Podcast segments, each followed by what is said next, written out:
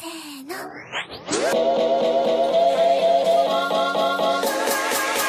for my next number, I'd like to return to the classics.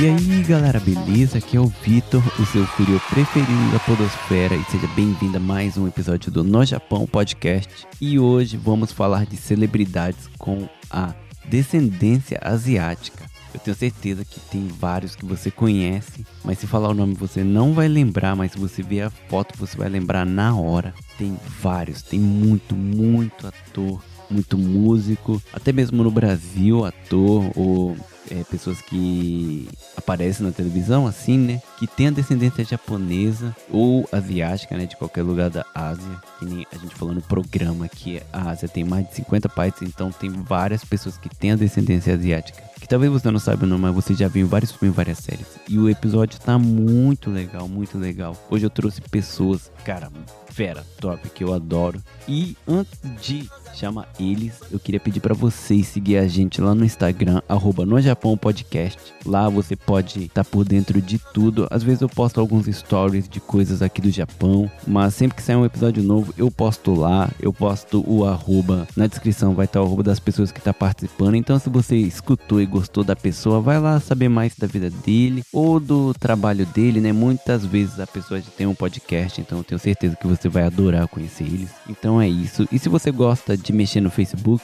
segue a gente lá, o curte a página no Japão Podcast. E também eu vou estar tá postando tudo lá, né? Quando sair um episódio novo, eu vou estar tá postando lá também. Vai estar, tá, pode ter certeza que você sempre vai estar tá por dentro, então curte lá. E se você tem alguma história que você queira compartilhar com a gente, com algum japonês, que você conviveu com algum japonês em qualquer lugar do mundo, ou até mesmo aqui no Japão, alguma história que você viveu aqui no Japão, algum mico, uma história engraçada, alguma história triste, qualquer tipo de história, pode mandar pra gente. A gente vai estar tá fazendo um episódio lendo o, o e-mail de vocês. No programa já tem um que tá lá, que você pode ouvir a qualquer momento, que o nome do programa é Lendo as Cartas dos Ouvintes, lendo o e-mail dos ouvintes, para você ter um pouquinho de ideia, alguma noção de como mandar, né? vai esclarecer bastante o tipo de e-mail que a gente gostaria de receber. E se você quiser deixar algum feedback, alguma crítica, qualquer outra coisa, pode mandar pra gente tanto no e-mail quanto no direct lá, na DM do Instagram, né? Então pode ficar à vontade, manda aí pra gente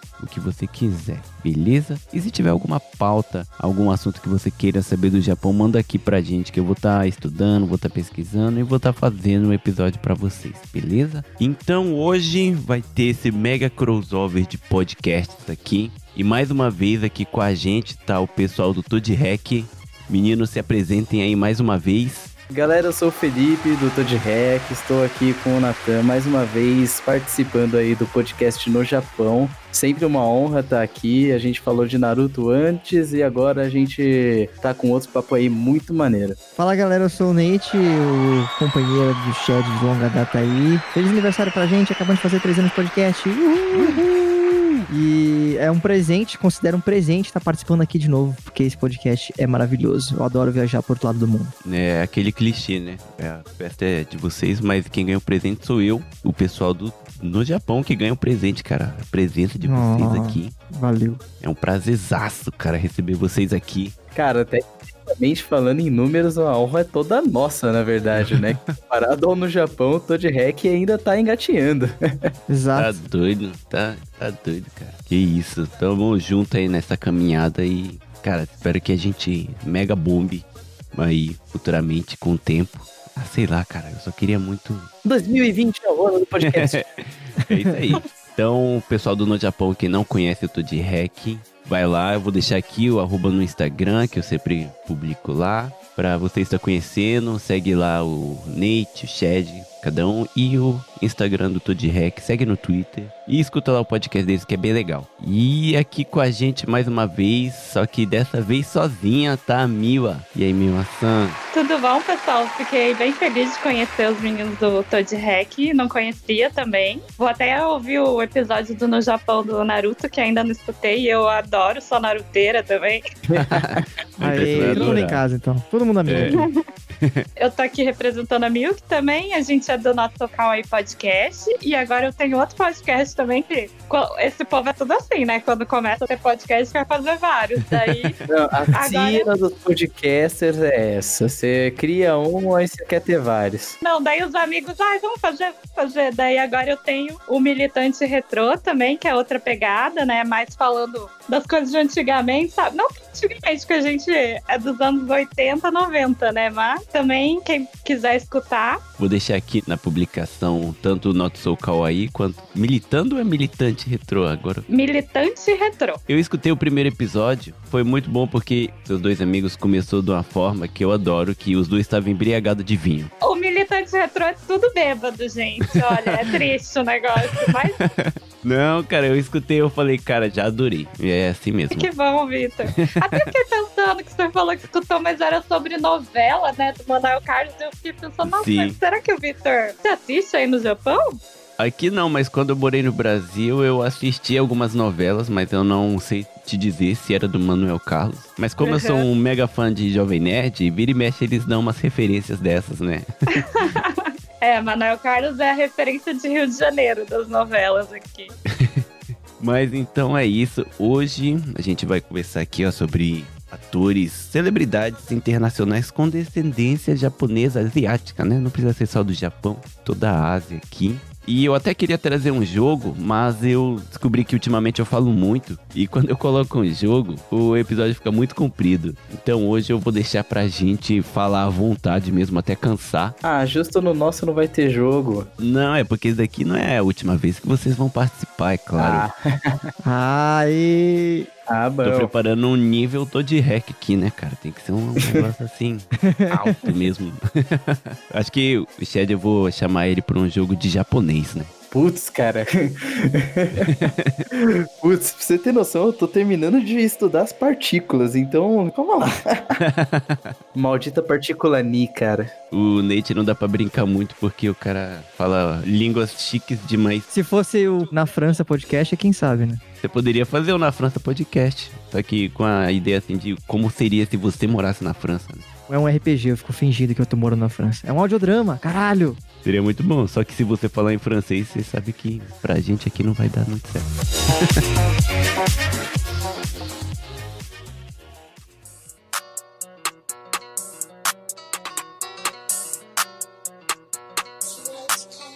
Queria começar perguntando para vocês. Deixa eu ver, vou deixar a minha ação aí primeiro para quando eu fiz o convite, né, falando de celebridades com descendência asiática, quem foi a primeira pessoa que veio na cabeça? Então, para mim veio a Alcafina, vocês conhecem? Sim. Nossa, já começou difícil. Eu tô muito fã dela. Nossa, ela é atriz e rapper. No nosso podcast a gente falou sobre um filme chamado Asiáticos Podres de Ricos. Não sei se vocês já viram também. Ah, não, eu vi o outro dela, eu vi o, o The Farewell, o Adeus lá. Ah, eu assisti também. Nossa, maravilhoso. Muito bom. Pera, como escreve o nome dela? É A-W-K-W-A-F-I-N-A. É difícil. Nossa, Tá aí pros ouvintes também. Alcoafina, como se fosse. Ela é maravilhosa, gente. Vocês vão virar fãs também, porque ela é incrível. As músicas também são bem legais. Aqui, podcaster, né? Quem é viciado em podcast não tem muito tempo de ouvir muita música, né? Mas eu ouvi umas e gostei. Eu vi ela a primeira vez nesse filme que eu falei, Asiáticos Podres de Ricos, que foi um dos primeiros filmes de Hollywood, né? Com o elenco inteiro asiático. Vocês assistiram? Ainda não. Eu ouvi o trailer, eu fiquei super interessado em ver esse, eu achei bem legal. Até porque o elenco é fantástico, mas eu quero muito ver. Sim, nossa, é muito legal, gente. É legal porque é na Singapura, daí você vê aquele. Não sei, eu adoro, né? Quando é em outro país, quando mostra outra cultura, assim, né? Ainda mais que a gente sempre vê as mesmas coisas, parece, né? Sim, né? A gente sempre fica no americanão. Isso, e quando vê assim, tipo, é com olhar de americano, sabe? Que é meio aquela coisa que parece estar tá meio exotificando o país, assim. Daí nesse filme eu achei que foi mais natural, assim, foi bem. Não sei, é, eu recomendo e eu adoro ela. Daí não sei quem tava falando The Farewell também, né? Que ela participou. O Nathan, Nathan, eu ainda não vi esse filme, mas eu ouvi falar tão bem dele, cara, que eu preciso ver. O que você achou, Nathan? Ah, muito bonito, né? Porque eu acho que ele foi muito dentro da cultura, né? Da cultura chinesa. Eu falei, cara, eu nunca tinha ouvido falar dessa diferença do tratamento que eles têm com a morte, sabe? Da passagem de uma pessoa, de um ente querido. Foi bem interessante. Eu achei uma experiência muito bonita. Chorei no final, obviamente. Foi muito bom, muito bonito mesmo. Muito bem feito. E é engraçado que você vai ver, porque no Asiático Podres de Rico, ela é super da comédia, sabe? Porque ela é meio comediante. Ela participou também daquele Ocean's 8, que era com a Rihanna. Não sei se vocês viram também. Ah, eu fiquei de ver também, mas eu tô ligada. É, tipo a versão de mulheres do Ocean's Eleven, Os Homens né? do Segredo, é isso. E daí ela participa também. E- E daí dá pra ver que é muito diferente os perfis que ela faz, sabe? Por isso que eu virei fã. Caramba, eu tô muito envergonhado de mim, de conhecer nenhuma dessas coisas que você falou. Você é vergonha da profissão! Caramba. Ah, mas essa é a oportunidade, né? É, É. então, mas o programa começou da forma que é o que eu queria mesmo, de conhecer mais pessoas e conhecer mais filmes aí também, né? Que a galera participa. Isso daqui tá na minha lista com certeza. Eu vou terminar aqui e vou assistir. Nossa, assiste. É bem família, dá até pra você assistir com a sua nenê, com a esposa. Se bem que a sua nenê acho que ainda é muito pequena, mas É, não tem nada, É. sabe? É tipo comédia romântica. sim. E eu adorei que eu coloquei o nome dela e a primeira coisa que apareceu pra mim aqui no Google, eu não sei se tem esse negócio do algoritmo, porque eu escuto bastante rap, né? Aí apareceu aqui um vídeo dela no YouTube, eu não sei se é uma música, mas o nome da música é New York City Beaches. Uhum, É é. dela, com certeza. É, eu Uhum. falei, ah, já adorei. Eu adoro que ela tem minha altura também. Eu adoro artistas que têm minha altura. Ela tem 1,55. Daí eu sempre penso, ah, então eu também posso. Nem quero, mas eu posso. ah, nem todo mundo precisa ser uma Sophie Turner, assim, da vida, né, É. cara? Eu tenho muito essa brisa também da mesma altura. É, parece que você tem, nossa, igual eu. Às vezes eu coloco assim no Google, né? Rappers com 1,80m pra ver quem tem a minha altura, sabe?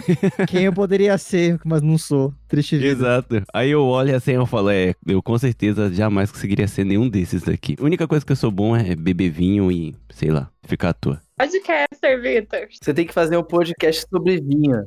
É verdade. Ou então sobre, sei lá, autoestima baixa, como superar isso de alguma forma. Aí é uma autoajuda, sabe? É eu convido pessoas pra me ajudar.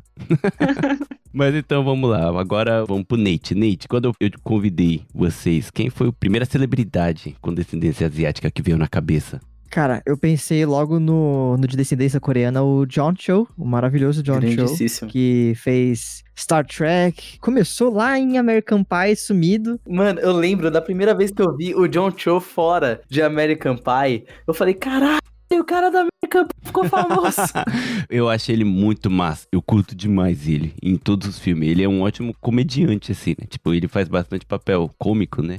É, teve aquele Harold Kumar, que ele fez uns dois ou três filmes, que, nossa, filme pastelãozaço americano, mas a primeira coisa que eu lembro dele é uma série que pouquíssima gente que eu conheço assistiu, chamado Flash Forward, acho que de 2002, 2003, assim, alguma coisa assim. E é uma série, tipo, mano, muito legal. Fiquei muito chateado que foi cancelada. Tinha o Ralph Fiennes também, o, o Voldemort. Era ele ou era o irmão? Nunca lembro se era o seu irmão. Mas enfim. Aí, tipo, é uma série mó bizarra de ficção científica em que, tipo, todo mundo no planeta apagou por 2 minutos e 17 segundos, alguma parada assim, tá ligado? E todo mundo sonhou com uma visão do futuro. Tipo, eles foram descobrindo o que, eles estavam sonhando, que era uma visão do futuro. E o personagem de John Cho era o personagem misterioso porque ele não tinha sonhado com a visão do futuro. Ele falou, mano, fudeu, porque daqui a um tempo talvez ele tenha morrido. E aí acompanhar. Ele não era o principal, né? Mas acompanhar a jornada dele foi bem legal. E eu fiquei puto que essa série foi cancelada. Mas eu já tinha visto que ele era um ótimo ator, tipo, logo nessa série já. Que legal. O negócio que eu acho que tem que ser citado dele, eu não sei se o pessoal do Japão vai ter essa referência, porque é muito sessão da tarde, é que ele também aparece no filme O Grande Mentiroso, que é basicamente o filme que Steve Buscemi fica pintado de azul, parecendo um Smurf. Ai, sim! Esse filme é. Filme, gente! Mano, é muito bom, sério. É tipo Buscemi mesmo? É Butchemi, eu acho. Mas é ele mesmo, é ele mesmo. Mano, ele é um daqueles filmes de plot de sessão da tarde, sabe? Que a criança vai passar uma aventura de verão. Ele é obrigado a fazer da vida de um produtor de Hollywood um inferno, porque ele foi cuzão com o moleque. E o John Cho, ele é assistente desse cara. Ah, não, o... não é o Steve Buscemi, não, Felipe, é o Paul Giamatti, mano. Su, Paul Giamatti. Paul Giamatti. Eu falei que eu sou ruim com o nome. Eu falei, eu avisei. Eu avisei. Cara, mas eu adoro o filme Pastelão. Vou ter que assistir esse também, porque eu Não, muito também nunca bom. assisti. Tipo, pra fazer o filme, pediram pra ele fazer um sotaque estereotipado asiático e ele Ah. recusou, porque em Hollywood tem muito isso, tá ligado? Uhum, A é. galera Ó. fala, pedir pro pessoal forçar sotaque nos papéis e tal. É igual aquele. Como é o nome daquele cara do Se Beber Não Case? O Ken Jong. Ele faz, né, o sotaque assim. Ele é o asiático estereotipado, né? Não Sim. é mesmo. Sim. Sim. Tanto que ele é médico. Exato. Até no Asiáticos Podres de Ricos, ele tira sarro, sabia disso? Tem uma hora que ele faz, assim, tipo um sotaquezinho, e daí a, a menina olha dele, você acha que eu vou ter sotaque? Eu tô há anos aqui nos Estados Unidos, sabe assim? Ah, Ele tira sarro dos próprios personagens, é bem ele é bom. muito bom, Sr. Cho. Olha o nome dele já no filme do Se Beber Não Case já. O Ken Jong, ele, mano, ícone da comédia. Por um tempo aqui no Japão, entre os brasileiros, ficou bem famoso, que é quando ele tá meio que, sei lá, na sala de aula, ele fala Gay. Cara, é muito bom. É, Assim, Community é uma série de acho que quatro temporadas, se eu não me engano. Quatro, cinco. São seis. É que a quarta é a última que é boa, é por isso que eu falei que a quarta é Porque a quinta e a sexta é horrível, sério, eu não consegui terminar de assistir. Mas o começo é muito bom, você que se caga de dar risada. E o Ken Jong, ele é assim, a alma do negócio, porque ele, assim, é como se pegasse o personagem dele no Não Case, o nível de insanidade dele, e colocasse o personagem dele no Community, que é um professor de espanhol. I am a Spanish genius! Ele vira assim, o que, que vocês estão rindo? Vocês acham engraçado que os professores de espanhol? Vocês acham que eu devia ser o quê? Professor de matemática? Só porque meu irmão é também? Cara, pior que ele é muito bom, cara. Então, o do Se Beber Não Case, o meme dele é aquele But did you die? Sabe? Mas você morreu? Sim.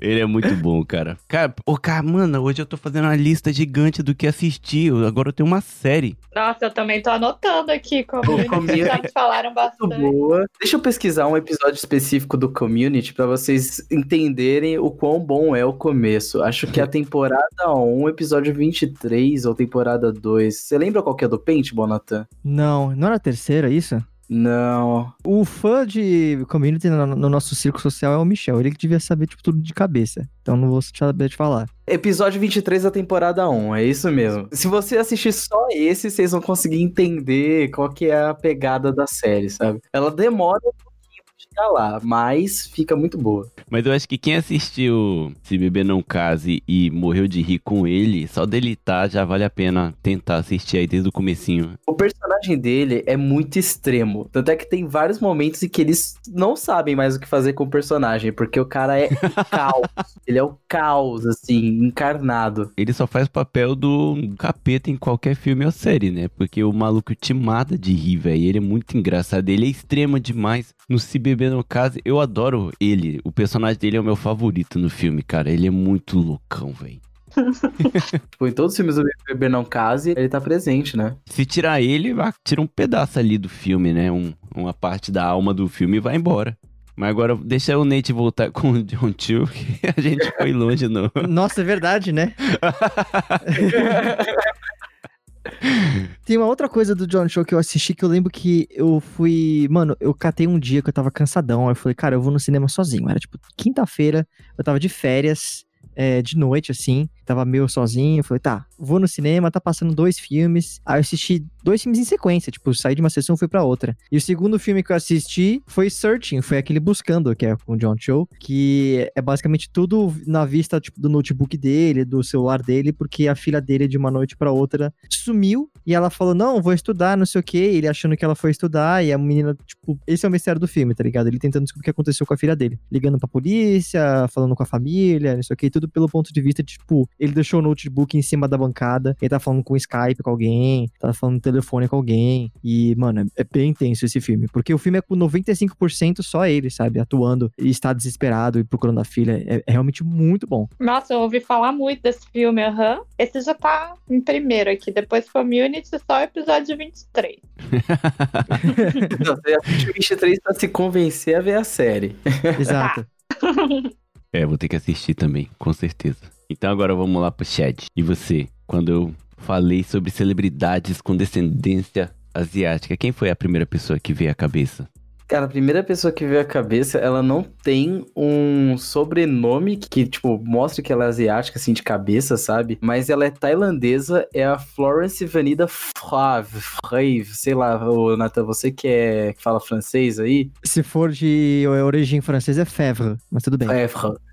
Então, ela é uma atriz tailandesa e eu pensei nela em primeiro porque eu e o Nathan, a gente tá viciado numa série que se chama The Expanse, e ela faz o papel da Julie Mao, que é uma personagem que, assim, é a catálise de todas as coisas que vão acontecer na série. E ela é uma atriz, assim, que em Hollywood, ela não tem tantos trabalhos concluídos, assim. Ela é uma atriz que tá começando. Os principais trabalhos dela, assim, no meio mais mainstream, são The Expanse e Agents of S.H.I.E.L.D. Ela também fez um papelzinho ali. Ela só foi a primeira, mais porque eu tava muito ficcionado nessa série. Eu falei, tá, tem que falar dela. E eu achei muito curioso quando fui pesquisar o nome dela e eu achei o nome francês, assim, sabe? Ela cresceu na França de família, acho que a mãe é tailandesa e o pai é francês. Caramba, ela é muito bonita. Maravilhosa. Maravilhosa. Caramba. Linda, Maravilhosa. linda, linda.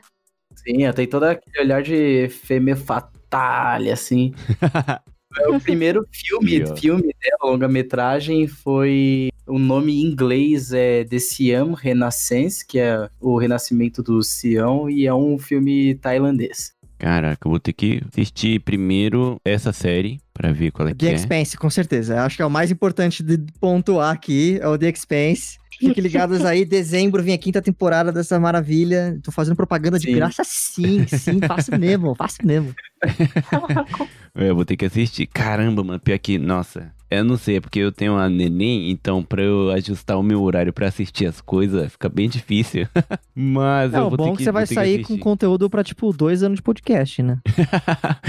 Sim, caramba, mano. Nossa, cara, não, não é nenhum um disclaimer nem nada, mas depois que você tem uma neném ou um filho, é difícil você ajustar as coisas. Imagina. Eu tenho que tirar o domingo à noite pra assistir o filme que eu quero muito assistir, sabe? Tipo, eu espero a, tanto a Amanda quanto a Lia dormir pra eu ter um tempinho pra assistir. Aí eu passo a madrugada inteira, sabe? Tipo, da meia-noite até as oito da manhã assistindo o filme sem parar. Pra tentar. Nossa, já tenho séries e filme pra assistir durante o quê? Dois anos de domingo? Nossa, eu Só- também tô Só vendo nesses aqui. 25 minutos de podcast, cara. Dois anos, putz. Mas seguindo a, a linha do Shed aí que ele falou da menina, por causa da série, eu tenho. A primeira pessoa que veio na minha cabeça também é uma atriz que eu fui mega apaixonado na minha adolescência. Que ela fez o papel da Lana Lang no seriado do Smallville. O nome dela é Christian Kruk. Era a Lana, não era? É a Lana Lang da série, né? Ah, é linda mesmo. Cara, ela é maravilhosa. Na série. E, tipo, na época que eu assisti o Smallville, eu era, tipo, muito garotão apaixonado. Tipo, eu era o, o Clark. Não visualmente quem me dera, mas. Assim, na cabeça eu era aquele cara mega apaixonado, assim. E a Lana, no caso a Christian, conseguia fazer o papel, assim, perfeito da menina amável, assim, sabe? Super adorável, meiga e tal. Ela marcou minha adolescência do, no nível extremo. Ela foi o papel de parede da. Papel de parede. Ela foi minha tela de bloqueio do celular durante muito tempo. Até eu começar a namorar. A paixão mesmo. Cara, abri assim, era ela. Só que sem ser ela no dia a dia, ela no papel da Lana mesmo, sabe? Eu super entendia o Clark ser um pervertido do caramba olhando ela pela janela, no telescópio não, no, como é que fala? Esses negócios de ver longe, em português, só vem em japonês agora. Binóculo? Isso, isso, isso. Ele ficava olhando pelo binóculo, sabe, da janela dele, a casa dela, sabe? Tipo, mega pervertido do caramba. Quem assistiu Smallville sabe que é bem problemático a primeira temporada, que ele é um taradão stalker do caramba, né? Meu Deus Cara, do céu. eu não vi Smallville porque era aquela série que passava na TV quando eu era pequeno, quando eu era já adolescente e tal, começo da adolescência. Mas eu sempre deixava, tipo, de fundo. Era quando começava o Somebody Save Me", ah, verdade. Eu deixava a música, aí eu trocava, porque a música é ótima. A música é maravilhosa, cara. Mas ela foi minha crush. Eu assisti, acho que a primeira temporada, porque eu era apaixonada pelo Clark, né? Eu achava maravilhoso também. Mas você viu que ela participou daquele filme Eurotrip? Sim, eu falo isso agora. Gente, é maravilhoso esse filme. Eurotrip, não é o que eles tomam abis... abis... Absinto? Isso mesmo. É esse, né? É mesmo. Caraca, mano, morri. Tem Scotty Dazenon. Ela é a primeira namorada do principal lá do filme, daí o Matt Damon pega ela. É muito engraçado. Nossa, cara, nossa, morri. É o Matt Damon. Meu Deus. Meu Deus. Ele canta Scotty Dazenon lá no palco, lembra? Ai, gente, sério. Acho que se a gente ver hoje em dia, esse filme vai ser uma bosta. Mas não né, é, não é. Não, não, não pode Era ser. muito Não. Não, é o tipo de humor que a gente sabe que envelhece mal, e só que a gente ri porque é nostálgico. Só que é aquela mão na consciência, sabe? Cara, teve uma época aqui, quando eu tinha uns 15 anos, que era moda tomar absinto por causa desse filme. Só que todo mundo achava que realmente era fluorescente e não vendia nada fluorescente aqui. Não que fosse tóxico, né? Fez sucesso aí no Japão também, então. Entre os brasileiros, né? Não sei. Mas, cara, eu adoro esse filme. Só que vocês estão falando que envelheceu mal, tô com medo de assistir de novo. Ah, eu acho que eu não vou ver, não. Você viu com 15 anos ou menos, deixa quieto. cara, mas é Christian Kirk, Matt Damon, cara. Olha, não quer dizer muita coisa. Ah, é verdade. Nossa. É verdade, não, só pra terminar a minha parte aqui, ela é maravilhosa até hoje, cara. Não, de verdade, ela foi a, a paixão. Depois de Hannah Montana, no caso, Miley Cyrus, ela foi a minha segunda grande amor virtual. Muito bom. Pô, a Miley Cyrus tá arrasando agora também. Nossa, Sim, super. super boas. Cara, isso daqui é só uma vergonha que eu passei, que a Amanda, a minha esposa, joga na minha cara até hoje. É que lembra quando tinha o Orkut? Aí o Orkut liberou pra você fazer vários álbuns, só que cada álbum só podia ter 12 fotos. Eu tinha um álbum no meu Orkut onde tava escrito o nome do álbum era Namorada, 3 pontos, um coração. Aí você entrava, tinha 12 fotos da Hannah Montana. Meu Deus!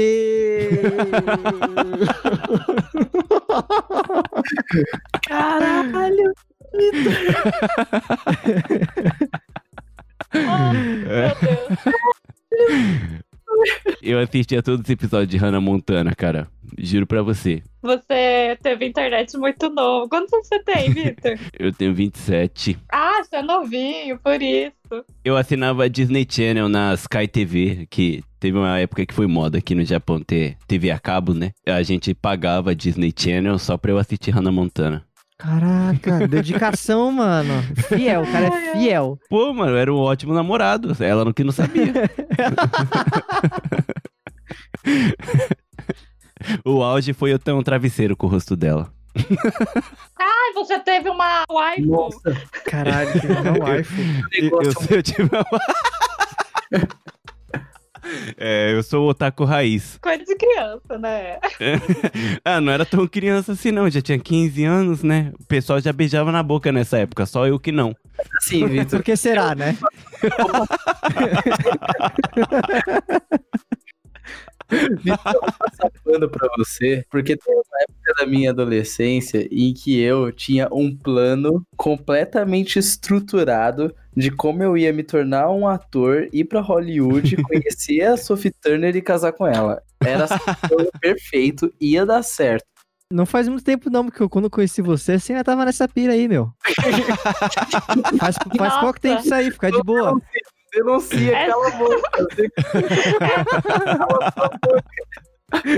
Shed, né? Teu nome? Ela não é a menina que fez do... É do Game of Thrones. O Game of É, Thrones. então. Ela não foi a Fênix? Sim. Então, não faz tanto tempo mesmo, porque ela é super novinha, né? Ela tem o quê? 20? É, Felipe. Não, era mais velha do que eu. Tá na reta aí, meu. Já era. Acabou. Eu abri aqui o Google, ela, e tem um monte de foto com Joe Jonas. Eles namoram? Eles são casados. Já tem filho, caramba. Caramba, Sim, mano, eu, eu odiava Jonas Brother. Eu odeio também. eu sei por que agora, né? e na época, Miley Cyrus começou a namorar com o Nick. Nick Jonas. Aí, ó, tá vendo só, cara? A gente tem que resolver isso aí. Só que trocou, né? Porque ela casou com o Joe, no caso. Você não tem algum grande mal resolvido que pegou o outro, o Jonas, e aí a gente junta os imitadores de Jonas?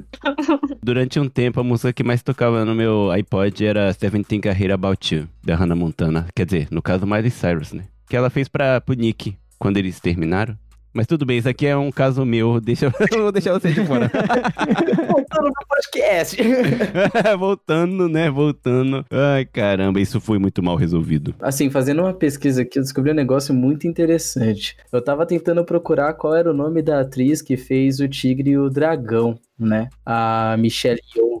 Ai, Sim, maravilhosa. maravilhosa. E assim, ela já aparece em alguns outros filmes que a gente citou aqui também, como Asiáticos por aqui. Aí ela fez a sequência do Tigre e o Dragão também, que eu não curti muito, assim. Eu acho que teve uma vibe muito americanizada do filme, foi meio esquisito. Até porque, inclusive, curiosidade, o filme não tá com áudio original, acho que é chinês, se eu não me engano, não vou saber dizer. O filme foi gravado em inglês e dublado em chinês, diferente do filme do Tigre e o Dragão original. What the Sim. Nossa fuck? senhora. Nossa, que horrível. Foi triste, foi triste, foi triste. Mas aí eu tava pesquisando o nome dela, né? E eu descobri que ela fez Silverhawks. Vocês já viram Silverhawks? Ah, Não. não. Silverhawks. Procurei. Silverhawks é uma animação antiga já. ah, eu sei. Ah, eu sei o que, que Ah, tá, tá, tá. Todo mundo conhece a abertura dele, mas não sabe, né? é. Exato, é. Só que ela não fez o desenho. Existe um filme live action de Silverhawks. Não, não, não, não. Sim. Não, não. Não Sim, aceito. Sim, não é verdade. Meu Deus do céu. procurem fotos. Cara, deve Ah. ser. Isso deve ser tão ruim que é bom, velho. Nossa senhora. Ai, Jesus. Vamos fazer uma live, nós quatro, assistindo esse filme. Eu não sei. E todo mundo morre no final de desgosto. Tem que pedir pra alguém vir desligar a live que a gente morreu. Essa jaqueta de couro prata, velho, com esse óculos. Juliette. Ah, não, não, não. Ai, caramba, eu não acredito. Ela parece o Robocop. Mano. With Silverhawk. Mano, esse daqui não é um tokusatsu, não? É um filme mesmo? É um filme de uma hora e quarenta.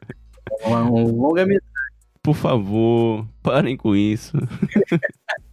Atriz super de respeito, desse olha só a imagem. O cara vai me falar de Silverhawk quando é que ela fez Memória de uma Gueixa, sabe? Porra, meu. E ó, é verdade, eu tava vendo aqui os filmes que ela participou, meu Deus do céu, cara. Falasse maluco antes do trouxe- Kung Fu Panda 2. Você podia ter falado do Kung Fu Panda 2, tava bom já.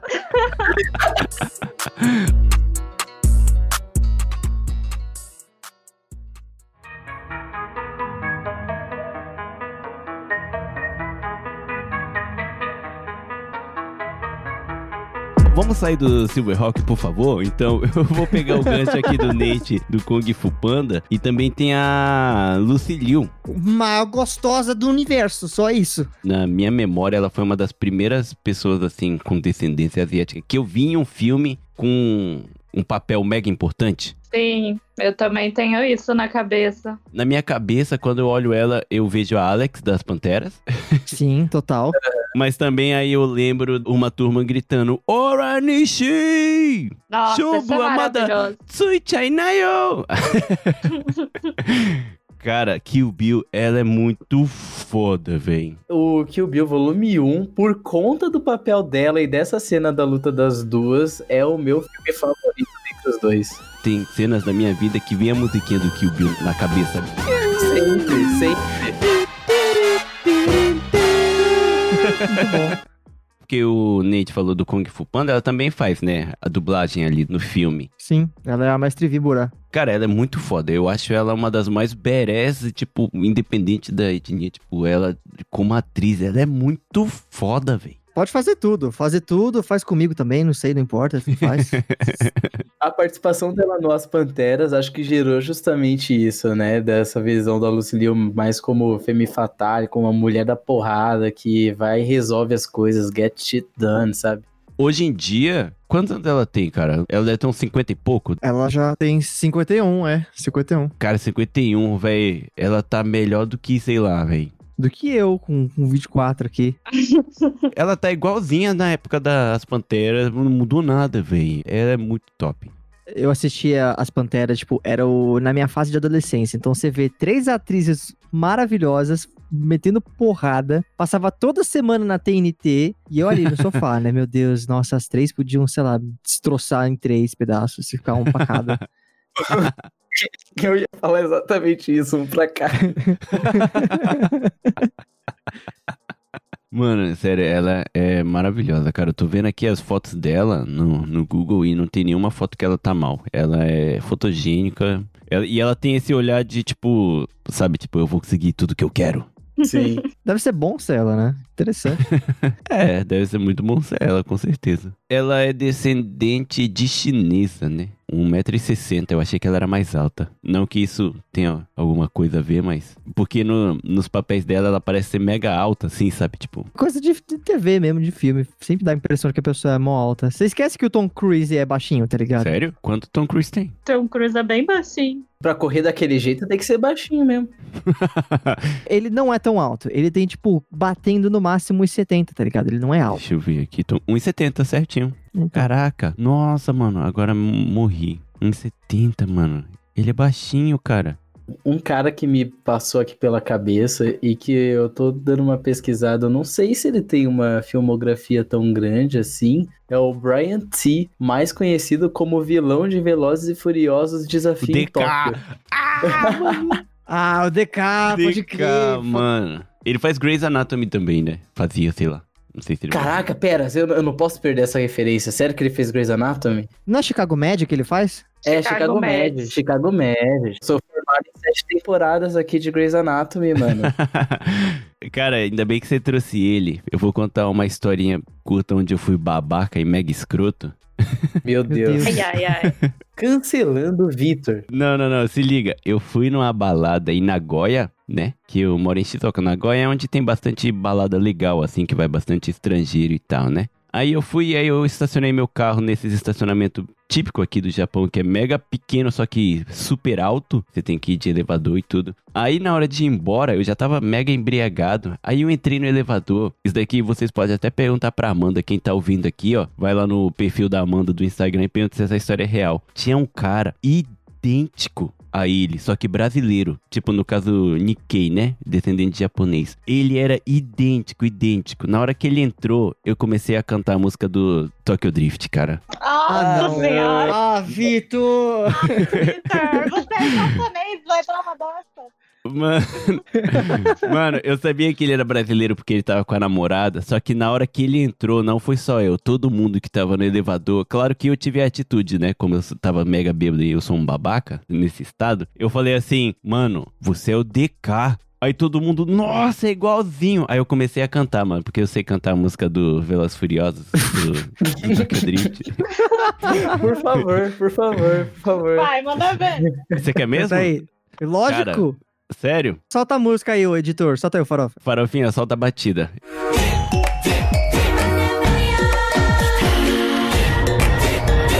Hei, achei eu mate do sama Quem sou uma mire mate no dama do oide suru Japan, Jump around sai E assim vai I got a VIP Many many diamonds dangling eu só entendi Japão, mas tudo bem. É, Tem que ter o. E, e, e. o melhor de tudo é que você tem que falar o inglês japonês, né? O Japurengres. Japan, jump around, jump around, eu sou o tirano de ban, teria que boys in the place to be. Teria que boys eram os cantores, né? Isso, que era junto com o Pharrell, né? Eles fizeram bastante música com o Pharrell. O Pharrell é apaixonado pelo Japão. Aí o Teriyaki Boys foi quem o Pharrell adotou aqui pra fazer as músicas dele. E pra quem gosta de hip hop japonês, O Vitor cantou isso agora normal, só que ele não esquece que ele tava bêbado. Imagina quão atropelado saiu isso, né? eu tenho que falar aqui que eu não fui o único babaca, porque todo mundo começou a cantar o refrão. Mano, coitado desse maluco. Nossa, que. Ele entrou e saiu do karaokê, né? Cara, imagina quatro andar no elevador, escutando todo mundo cantando and Furious! Deus! Mas sabe que aqui em Curitiba tem o RAM brasileiro também, né? Que o cara é bem parecido mesmo. E daí tem uma foto dele com o cover do Vin Diesel ainda. Ah, não. É aquele do meme? É um do meme, sim. Ele é Ah, daqui não. de Curitiba. Eu o vídeo de conheço. Curitibano, pode crer. Eu conheço porque ele tem um espaço de coworking. Ele é dono. E daí uma vez eu fui lá e daí meu namorado tava resolvendo umas coisas com ele e eu conheci. Ah, e daí não. eu fiquei olhando também, fiquei, nossa, é igual o cara do filme mesmo. só, que eu, só que eu não cantei, né, Vitor? Eu não fui lá e cantei. é porque você não é babaca e nem tava embriagada. Ô, Natan, você lembra no nosso terceiro episódio do Todd Hack que a gente entrevistou o João, que é um amigo Hum. nosso que morou 11 anos, né, no, no Japão, passou a infância e agora mora no Brasil já tem um tempo. E aí eu Uhum. não lembro por quê, eu acho que eu fiz surgir o contexto de Velozes e Furiosos de propósito só pra poder colocar música no programa. Provavelmente. Eu lembro disso claramente, exato. Eu também tenho esse selo babaca pra ser levado aí. Se um dia acontecer da gente ir pra um karaokê junto, pode ter certeza que essa música eu vou cantar. Maravilha. Oh, A gente Mano. junta todo mundo pra cantar, chama o... é. Chama o seu amigo. Só uma curiosidade é que todo mundo acha que no refrão, quando a menina grita, né? Fast and Furious. ela só fala alguma coisa, na verdade, eles falam drift, só que com sotaque japonês. Ah, não, mas dá pra entender. Dá? Eu nunca consegui entender, eu só descobri depois que eu comecei a cantar. Então, só pra sair dessa parte do Tokyo Drift, que eu já fui babaca o suficiente, no filme do. Isso daqui é só pra, não sei, quem estiver ouvindo aí for assistir o filme, que é muito bom, eu já assisti, eu juro pra você, umas cinco vezes. Tem uma parte lá que o, o americano, que eu sempre esqueço o nome dele, porque ele nem é tão importante assim, quer dizer, ele é o principal, só que ele é mó babaca também o filme inteiro. Quando ele tá treinando o drift no porto, aparece um pescador. Não sei se vocês lembram dessa cena. Ah, eu lembro. Aparece um pescador falando: Ah, ele tá cortando a embreagem muito rápido, sabe? Ele é piloto de verdade, né? Ele é o verdadeiro DK. Ele foi o cara que dizem que inventou o drift. Monstro. Nossa, Monstro que massa. Por isso que eles trouxeram essa referência ali, né? Tipo, ele tá, tipo, pescando, mas tá falando sobre as técnicas do cara ali do drift, né? Aí você vai pesquisar, ele é piloto de drift e ele é o cara que é considerado o criador do drift. Qual o nome dele? Keiichi Tsuchiya. Vamos puxar mais uma outra curiosidade que eu vi aqui na Wikipedia, que o carro que o Keiichi dirigia é o Toyota AE86, que é o do Initial Drift. Initial D, exato, verdade. 嘿嘿嘿 Esse Toyota E86, ele é assim, a marca do visual de toque dos anos 90, né? Pior. Sim. É verdade. Vocês sabem que tem o modelo novo, né, do 86. Aqui chama Hachiroku, né, que é Hachi de 8 e Roku de 6. Chiroko 86. É, aí a Toyota fez uma colaboração com a Subaru. Aí às vezes você vê um Hachiroku na rua, aí tem o emblema da Toyota e outro tem o emblema da Subaru. Tipo, depende da onde a pessoa comprou. Se ele comprou na Subaru, vai ter emblema da Subaru. Se comprou na Toyota, vai ter emblema da Toyota, mas o carro é exatamente o mesmo. Doido, velho. Eu já quis ter esse carro. É bonito, hein? Ah, mas eu quero o quadradão. Ah, o quadradão é porque você tem essa pegada nostálgica Quem aí, que né? precisa de É. aerodinâmica, velho? Eu só quero entregar tofu, cara. E o legal é que aqui no Japão eles compram e você pode escolher a placa, né? O número da placa do seu carro. Aí todo mundo que compra o Hachiroku coloca. Aqui no Japão são quatro números, né? A placa. Aí coloca ponto, ponto, 86, sabe? Mas você pode ter duas placas iguais? Então, aí tem sorteio, né? Ah, Ah. tá. Aí às vezes a pessoa vai pra outro estado, muda o endereço só pra tentar o sorteio. Nem a pau. nem senhora. fudendo. É sério, cara. Juro Nossa. pra você, velho. Juro. Porque aqui tem gente que gosta de tal nome. Por exemplo, tem um nome que é bastante usado em vários animes. É Shonan. Shonan é a praia ali de Tóquio, né? Que é bem famosa. Aí tem, tipo, esses adolescentes que é nostálgico, gosta dos desenhos, vai pra lá, muda o endereço só pra pegar a placa do carro que vai estar escrito Shonan e o número da placa, sabe? Porque toda placa tem um nome. Fui pesquisar Shonan, eu esqueci do H. E aí eu parei num anime chamado Sono desu ka? E não pesquisem, não pesquisem. Não deve ser bem um anime, né? Nossa, maluco do céu, o que que tá acontecendo nesse anime, velho? Para Gente, de ver, gente, Felipe, para. Eu tô com medo, eu tô com medo. Mas, ó, pegando o gancho de carros, vocês conhecem Devon Aoki? E ela é modelo, né? Sim, claro. A Suki, do Velozes e Furiosos? E a Ah, tá. irmã do Steve Aoki, o DJ. Graças a ela, a gente tem aquele meme de carai, é o Brian. Exatamente. Caralho, Eu Brian. amo isso. carai, é o Brian. Droga, é o Brian.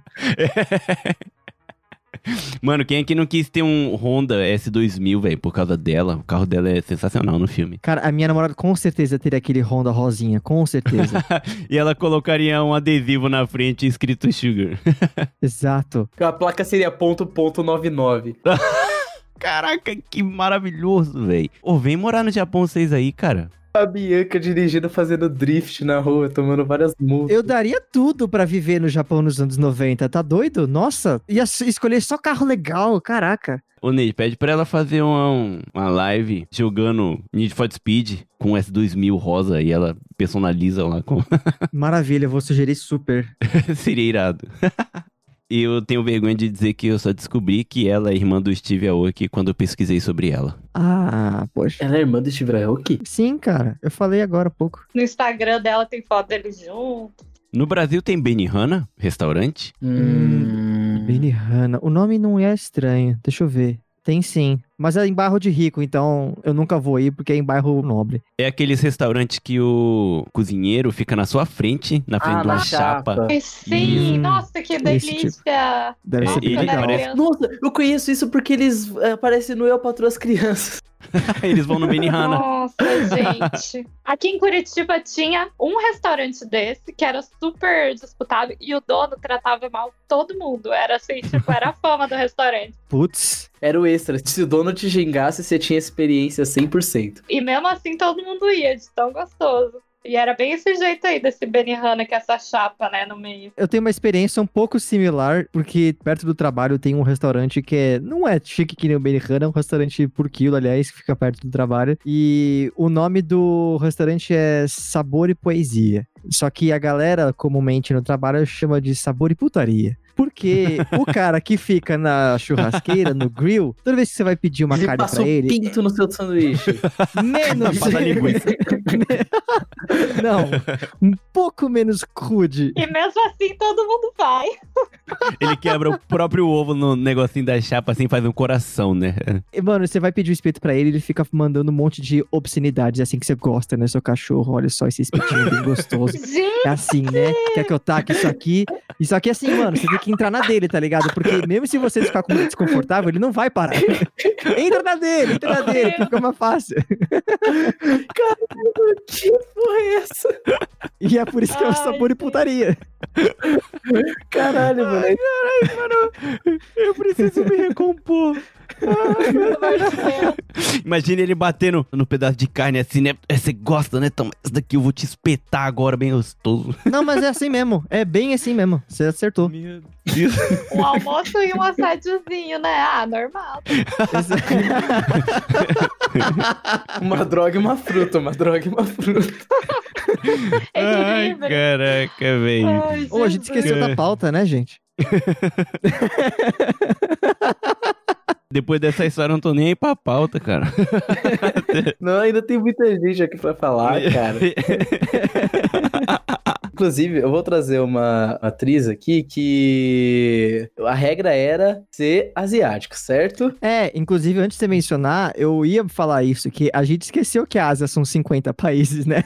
Exato. Exato. Eu fiquei pensando isso também, porque geralmente quando falam, né, amarelo é leste asiático. Eu fiquei, nossa, mas será que é todo mundo? Então, daí abre um pouco. É que assim, obviamente que eu fui influenciado pelo oriental, mas, né, o asiático, o amarelo, né? Não o asiático que pode ser tanto do Oriente Médio, quanto russo, quanto vietnamita, quanto japonês. Foi aí que o Felipe trouxe o exemplo dele, por favor, Felipe. Tem a Shure Agdashlu, que é uma atriz iraniana, que já tem muito tempo que faz parte do circuito hollywoodiano. E, assim, ela também fez The Expense, ela fez a famosa Vassarala Boca de Bueiro, que a personagem dela só fala palavrão a cada duas linhas, três são palavrão, sabe? E ela é uma burocrata. ela fez 12 episódios de 24 horas, fez o Exorcismo de Emily Rose, fez um episódio de Grey's Anatomy que eu vi esse fim de semana em homenagem a ela quando eu tava procurando. Ela fez a voz do Oráculo em Percy Jackson, Mar de Monstros, especialmente porque a voz dela é daquela que fumou cinco maços de derby antes de gravar, sabe?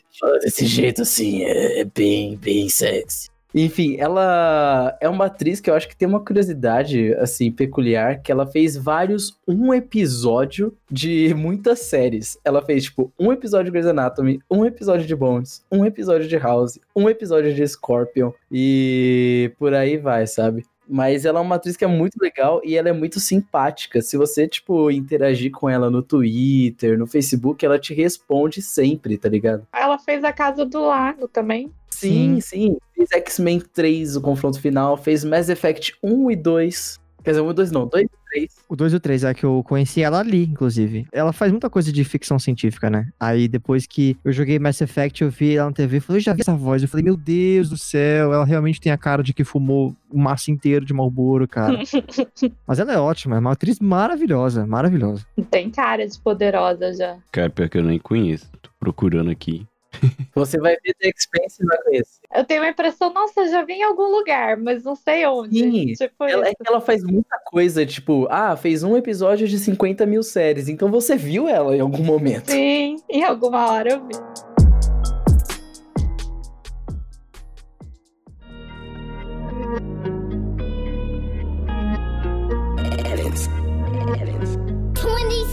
hearts beat. E assim, e falando em cara que você já viu em algum lugar, tem o Hiroyuki Sanada também. O Hiroyuki, ele fez muito filme. O Nathan que colocou ele na pauta aqui, inclusive. Você quer falar sim, dele? Nathan? sim. Ah, mano, ele é aquele cara que você olha e você fala, eu já vi em algum lugar. Só que ele fez umas coisas muito legais e muito grandes. Só que você, tipo, nunca consegue colocar o pingo no Z, sabe? Acho que eles fez algum samurai, samurai secundário, assim. Não sei, tem uma É, tanto que ele tá em Último Samurai. Ele fez o último samurai, ele era o cara que ficava puto com o Tom Cruise. Exato. Ele tá em Westworld fazendo samurai. Ele tá no filme de 2018, eu acho. Tem um filme do Ian McKellen, o nosso eterno Gandalf, que fez um filme do Sherlock Holmes idoso. E ele também tá no filme. 2015, Mr. Holmes. 2015, né? Nossa, já faz tanto tempo assim. Hora do Rush 3. Fez o Chamado 2 também, fez, tá no Vingadores Ultimato, tá naquele Vida, que é aquela que tem a tripulação na nave, eles acham aquela moeba do mal que mata todo mundo. E ele está pra sair no filme de Mortal Kombat no ano que vem. Só isso. Então, já tá ótimo. Tá lindo, tá lindo, tá ótimo. Cara, não, você esqueceu uma coisa muito importante, cara. Não é assim que você termina falando dele. Diga. Ele fez o incrível, perfeito, ninguém pode falar mal, tenho certeza que é uma bosta. Ah, não. Speed Racer das irmãs Wachowski. Gente, eu amo Speed Racer. Eu também eu amo muito. Eu tenho certeza que é. Eu deixei fora de propósito. Eu fico tão inconformada com as pessoas falando mal que eu lembro que eu fui no cinema e fiquei, nossa. Nossa, não, eu também, mas até aí eu tinha 10 anos de idade. Ai, gente, eu fui Exato. grande. Acho que eu gostei do mundo, assim, que criaram. E também porque eu era apaixonada por um cara que participou do Speed Racer, que eu não sei se vocês conhecem, é o B-Rain. Hum, Deixa eu dar não. uma forçada aqui. Pelo silêncio de vocês, ele é super... Qual que é o nome dele? É B Espaço Rain, é que ele tem os dois nomes, assim, ele é um mega star coreano, ele é tipo cantor também. Achei aqui. Ele fez o. Sabe que tem no, no Speed Racer tem um corredor que. Eu acho que a irmã é raptada, tem um negócio com um tanque de piranha lá. Não sei se vocês vão lembrar. É, ele tá no Speed Racer, basicamente é isso. E daí eu fui pra ver ele. Nunca consegui levar o Speed Racer a sério porque o protagonista é o cara do show de vizinha, tá ligado? Mas o Speed Racer do desenho também é meio manezinho. Nossa, não. Eu É. Meio. no sábado animado, Speed Racer, e achava mó da hora. Hoje em dia eu tenho certeza que ia achar uma bosta. É, acho que é muito velho também, né, gente? Agora, o jogo de PS2 é maravilhoso, do Speed Racer. Assim, ele é poluído visualmente, assim, é um festival de cor na sua cara que você tem certeza que a qualquer momento você vai ter um ataque epilético, sabe? Nossa, sim, aquele filme deve ter contraindicação, certeza. Não é o filme, é o jogo de PS2. O jogo é muito pior. Não sei se vocês conseguem Deus. Speed Racer PS2. Vou até procurar aqui. Tô com medo agora se eu vou ficar com coisa na cabeça, Felipe. Tipo aquela rolê que aconteceu quando as crianças no Japão começou a ter convulsão por causa de Pokémon, tá ligado? Sim, eu amava muito esse jogo, mano. Ah, não, cara. É foda. Nossa, eu tô é- vendo aqui. Caraca, velho. Meu Deus Ah, do não. céu, que bagulho feio. Não dá pra jogar isso não, velho. Mano, eu vou vomitar. Se eu não responder, eu tô no chão. Se eu não responder, eu tô no chão. Cara, não, deixa eu desligar essa droga. Tira essa merda daí. Mano, que dor de cabeça que deu, velho. Mas agora, rapidão, voltando aqui pra pauta, uma pessoa, eu não lembro se a gente falou no começo do programa mesmo, mas que todo mundo conhece, todo mundo vai saber, só que eu acho que não chegou aqui até agora porque é muito padrão, que é o, o mestre Miyagi, né? Sim, sim. Ah, lógico. Icônico. Eu- Icônica, Só não cheguei a falar muito dele porque eu não sei se eu conheço outras coisas que ele fez, tá ligado? Mas eu acho que a única coisa que ele fez, não precisou fazer mais nada, né? Foi imortalizado. Por causa desse cara, tem um negócio que me incomoda muito, que às vezes eu escuto alguns podcasts onde o pessoal cita Karate Kid, e o pessoal chama o Daniel de Daniel San como se fosse o nome dele, sabe? Ah, sim, sim, sim. Ah, Todo sim. mundo fala Daniel San, sabe? Tipo, Daniel San, Daniel San não é o nome dele, cara, como assim? Ai, meu Deus do céu.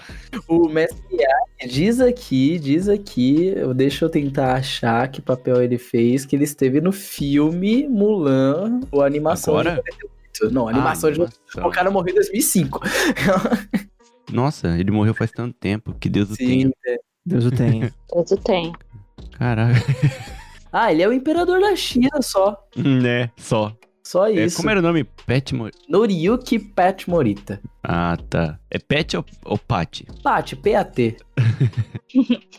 E outra coisa, já que a gente falou de Mulan, galera, assiste a animação, mas não assiste live action. É... Eu não vi ainda live action, eu tô desistindo já. É, desiste, desiste, mano. Tira o ainda da frase, tá ótimo.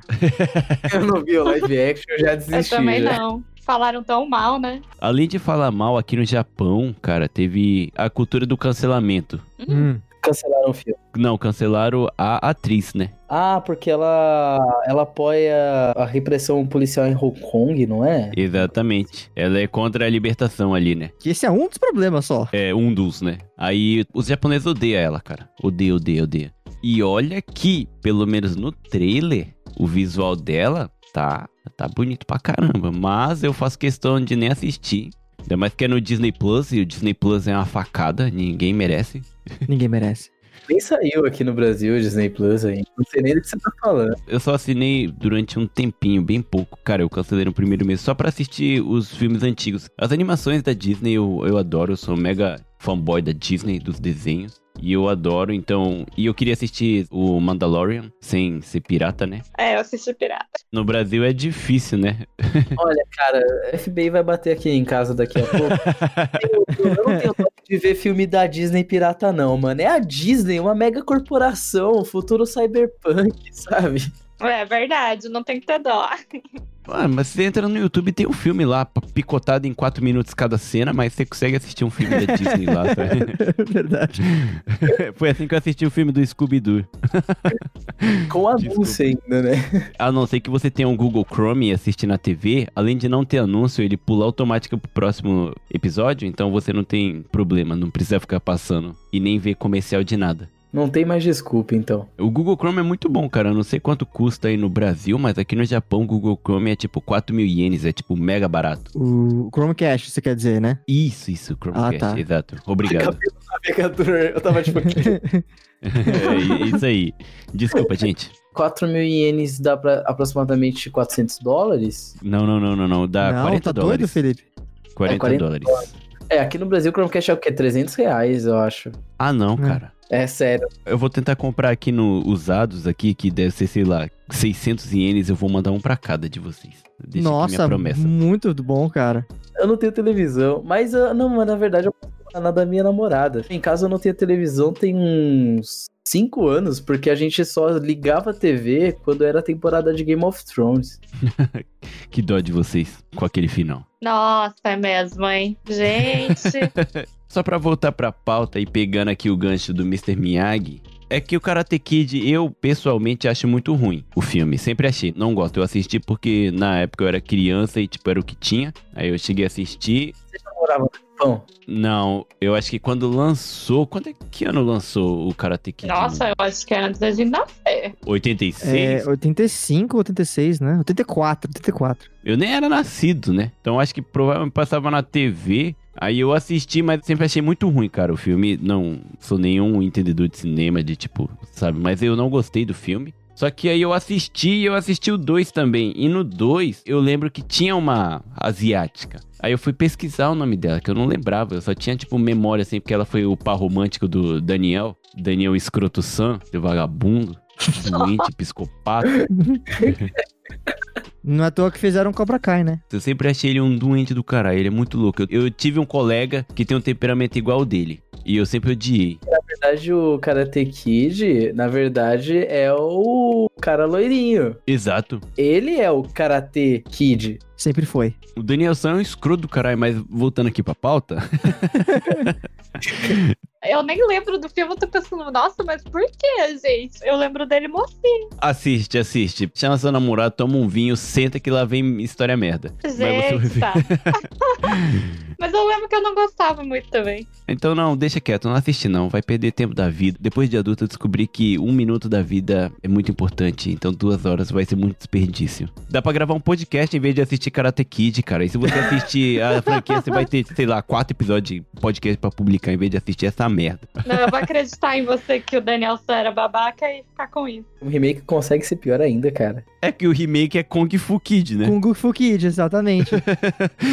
eu só assisti porque eu, eu gosto do, do Will Smith, aí eu falei, ah, vamos ver, né, o filho dele mandando bala. Conseguiu, conseguiu ser tão ruim quanto. O Jaden Smith, mano, assim, ainda bem que ele não atua mais, cara. Eu gosto da carreira musical do moleque. Ele lançou uma coisa boa a cada cinco ruins, sim, mas assim, como ator, o moleque é um ótimo comediante, tá ligado? Eu achei ele bom, cara. É claro que ele não chega perto do que o Will foi pra gente, mas eu achei ele bom tanto na música, eu achei ele bem diferenciado e tal, quanto no cinema, assim, eu achei ele um ótimo ator, ele e a irmã dele. Mas ele não, não ajudou o filme, não. O filme foi uma merda. A única coisa que salva é que o Jack Chan, a gente tem esse amor por esse cara, né? Nossa, Sim. sim. Pô, o Jack Chan é um cara fodaça, velho. Cara, é demais. Deixa eu só falar, vai ser rapidinho porque ela, ninguém lembra dessa menina, né? Que participou do Karate Kid 2. O nome dela é Tamilin Tomita. Ela fez a Kumiko.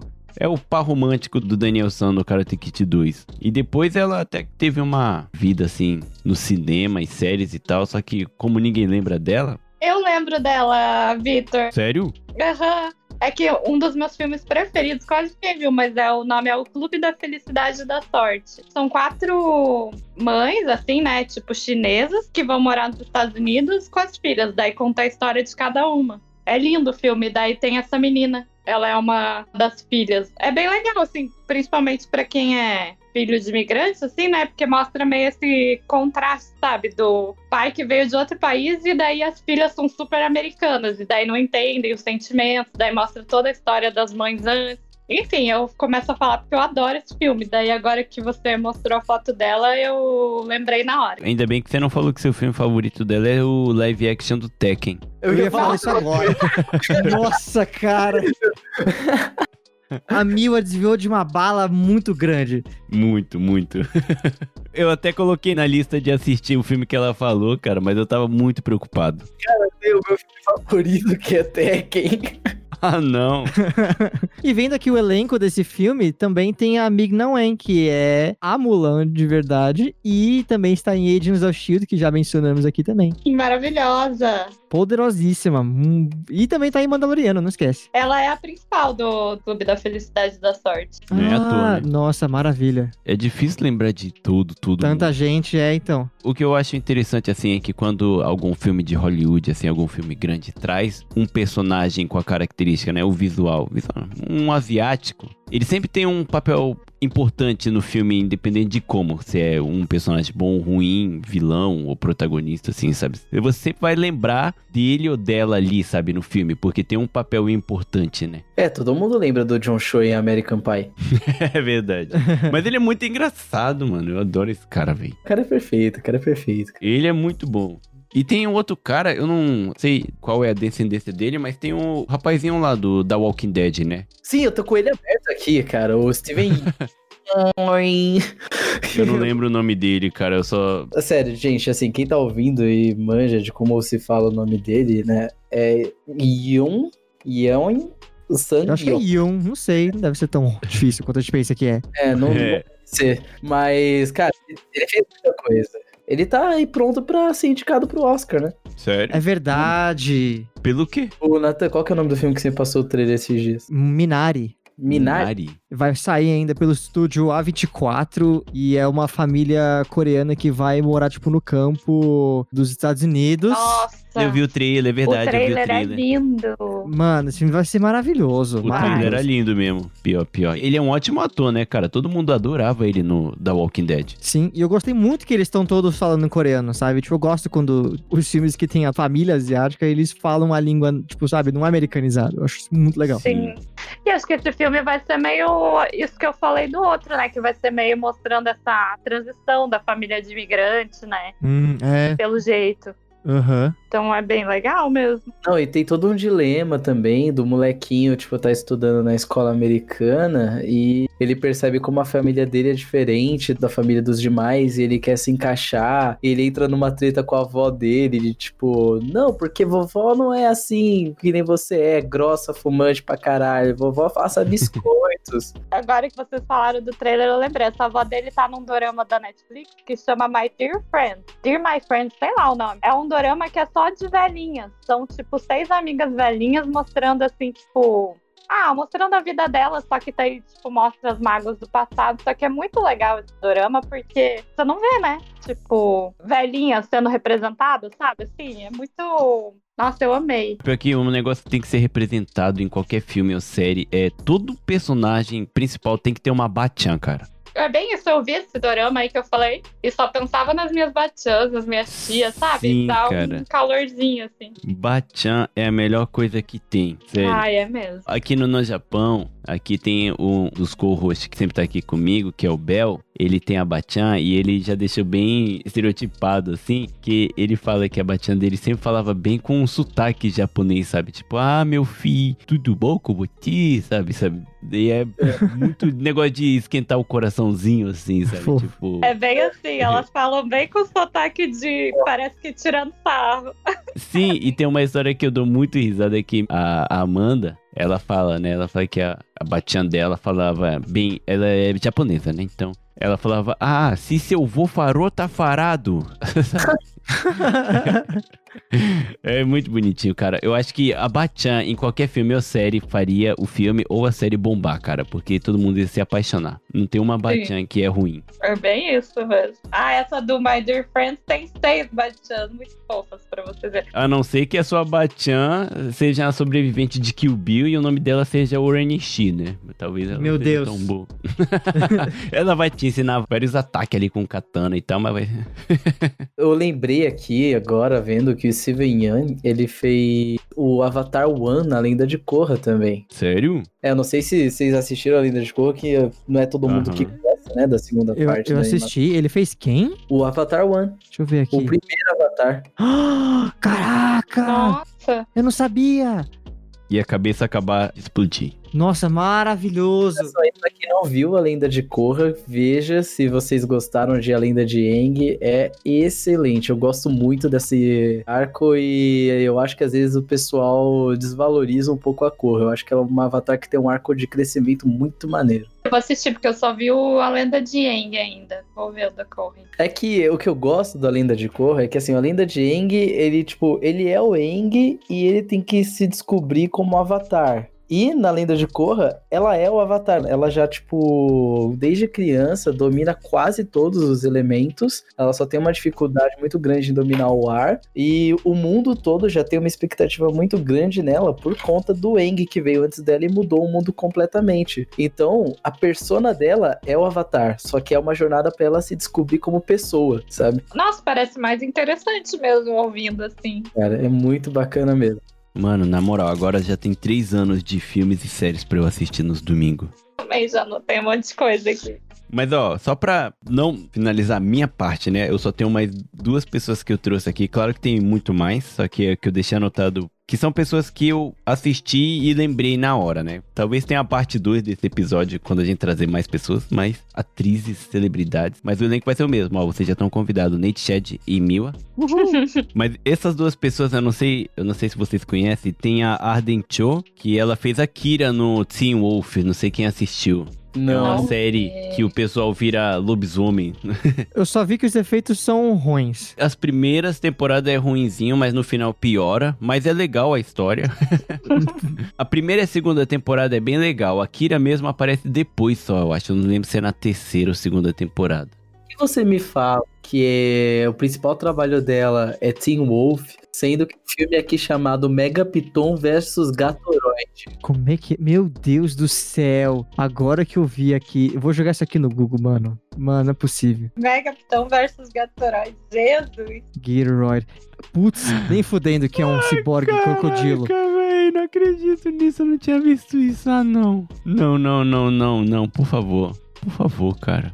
Que a Piton é o tipo do filme da Anaconda, tá ligado? Felipe, você sabe que agora a gente tem que ver esse filme, né? Obrigatório, obrigatório. Tem que ter um drop desse filme agora. A gente quer fazer um drops de filme trash de novo e esse aqui é perfeito. Mano, perfeito, cara. Pior do que só o pastor lá que é com os dinossauros. Como é que é o nome? Eu não lembro. Ah, agora. eu tô ligado qual que é. Ele não é um pastor, ele é um padre. Padre, isso, isso, é um padre. Caraca, mano, que bagulho é esse? Eu tô vendo as imagens do filme. Ah, não, cara, até a capa é horrível. Você tinha alguma esperança ainda? Eu tinha, eu tinha, cara. É porque ela é boa atriz, cara. Ela é boa, ela é boa. E ela é bonitaça, mano. Ela é muito bonita. Ah, mas tem umas mulheres bem maquiadas aqui no meio da floresta que acho que vão correr do crocodilo. Caraca, mas o CG é horrível, cara. Ai, deixa quieto, vamos pra próxima. a minha última aqui, ó, depois eu passo pra vocês. O programa já tá quase no finalzinho, mas a minha última é a Lana Condor. Que ela faz os filmes do Para Todos os Meninos que eu amei, da Netflix. Ah, Ah, Todos os tá. meninos, garotos, homens, não sei. Ela fez lá e e hoje em dia eu acho que ela tá meio que no hype por causa desse filme, né? Todo mundo gosta desse filme, menos eu. Nunca vi o filme. A gente já tá grande, eu acho, pra esse filme, que ele é bem de adolescente, sabe? Ah, é. É, pode ser, pode ser. Pra mim não deu não, cara. Eu não consegui nem assistir o dois. Eu também, só vi o primeiro e até pediram pra gente falar lá no podcast, mas eu pensei, ai, acho que deixa pra lá. Ai, caramba. É. A única coisa que eu vi dela foi X-Men mesmo. Mas ela é a, a Jubileu. Aham, eu adorava a Jubileu. Ela fez Alita Anjo de Combate também. Uma pior, Uhum. caraca, é ela. Meu Deus do céu, morri. Pra você ver, né? A referência que eu tinha, horrível. Tadinho. Tudo bem que o X-Men também não não é lá essas referências boas, né? Mas. Ah, mas tem certeza que pra todos os garotos que já amei tá dando dinheiro pra ela, porque é o que mais fala na Netflix. Se eu fosse novinha, eu ia amar para todos os garotos que já amei, porque eu nunca tinha visto uma asiática assim num papel. Ah, sim. Na parte Verdade, de né? representatividade, sim. Verdade. Vocês estavam falando da Lucililda, não sei o que. São todos muito estereotipados, sabe assim? Tipo assim, Aham. não são pessoas Hum. reais. O que não tem problema também, né? Que são os papéis que tem. Esse seria muito assim. Ah, porque quando a gente era adolescente só via as loirinhas de principal, Sim, né? sim, as sim, sim, branquinhas, sim. então. Sim, aham. Quando você era adolescente, meu, a- o asiático que representava você seria quem? O Yuji Tamashiro? Meu Deus. é isso, as pessoas vão cancelar o Victor em 3, 2. Não, é porque antigamente, quando falava em japonês asiático, tinha o quê? Playstation só, né, cara? Pra mim falavam da Sabrina Sato, da Miyuki da Malhação, era só isso. Ai, Miyuki! Todo mundo foi apaixonado pela Miyuki, cara. Miyuki era sensacional. A Daniela Suzuki também, maravilhosa. É, que ela é a Miyuki, né? É verdade. Ela é a Milk, É né? a mesma. Ah, tá. Tinha Power Rangers lá, né? Que sempre tinha o negro, a japonesa. É, a japonesa era Power Ranger amarela, né? Isso. E o negro era Power Ranger preto. Exatamente. que pesado, né, Ai, cara? Jesus. Complicado. Ok, uma coisa que eu não sabia é que o nome do Yuji não é tipo só Yuji Tamashiro. O nome dele é Kasu Yuji Muniz Tamashiro. Nossa, esse daí Ele é birracial, né? deve estar virado É. no Jirai até agora. Nossa senhora. Ah, não, acho que vocês não pegaram. Vocês nunca ouviram a música dele? Virado no Jiraya? Não. Eu acho que já, não sei. Ô, é maravilhoso essa música, cara. Ele dançando no rio sozinho é muito bom, cara. O clipe. A que eu vi dele era aquela swag lá. Ah, esse daí... Ah, não, não, não. não, gente. Vai só no virado no Jiraya que é muito bom. Mas indo pro nacional rapidinho, eu acho que a primeira asiática mega sexualizada foi a Sabrina Sato, né? É. Ah, pânico, né, mano? Foda, né? Só que o problema dela é que além de sex symbol, ela foi burreza symbol, né, cara? O pessoal associava ela com uma pessoa burra ali na época, né? O Pânico criou esse personagem dela, Uhum. que era meio problemático, né? O Pânico é aquele programa que foi o maior câncer da TV brasileira durante muito tempo e a gente só percebe isso hoje, sabe? Ah, é verdade, verdade. Cara, eu gostava muito do Pânico na época ali da Amy Winehouse problemática que destruía as lojas, os bagulhos, sabe?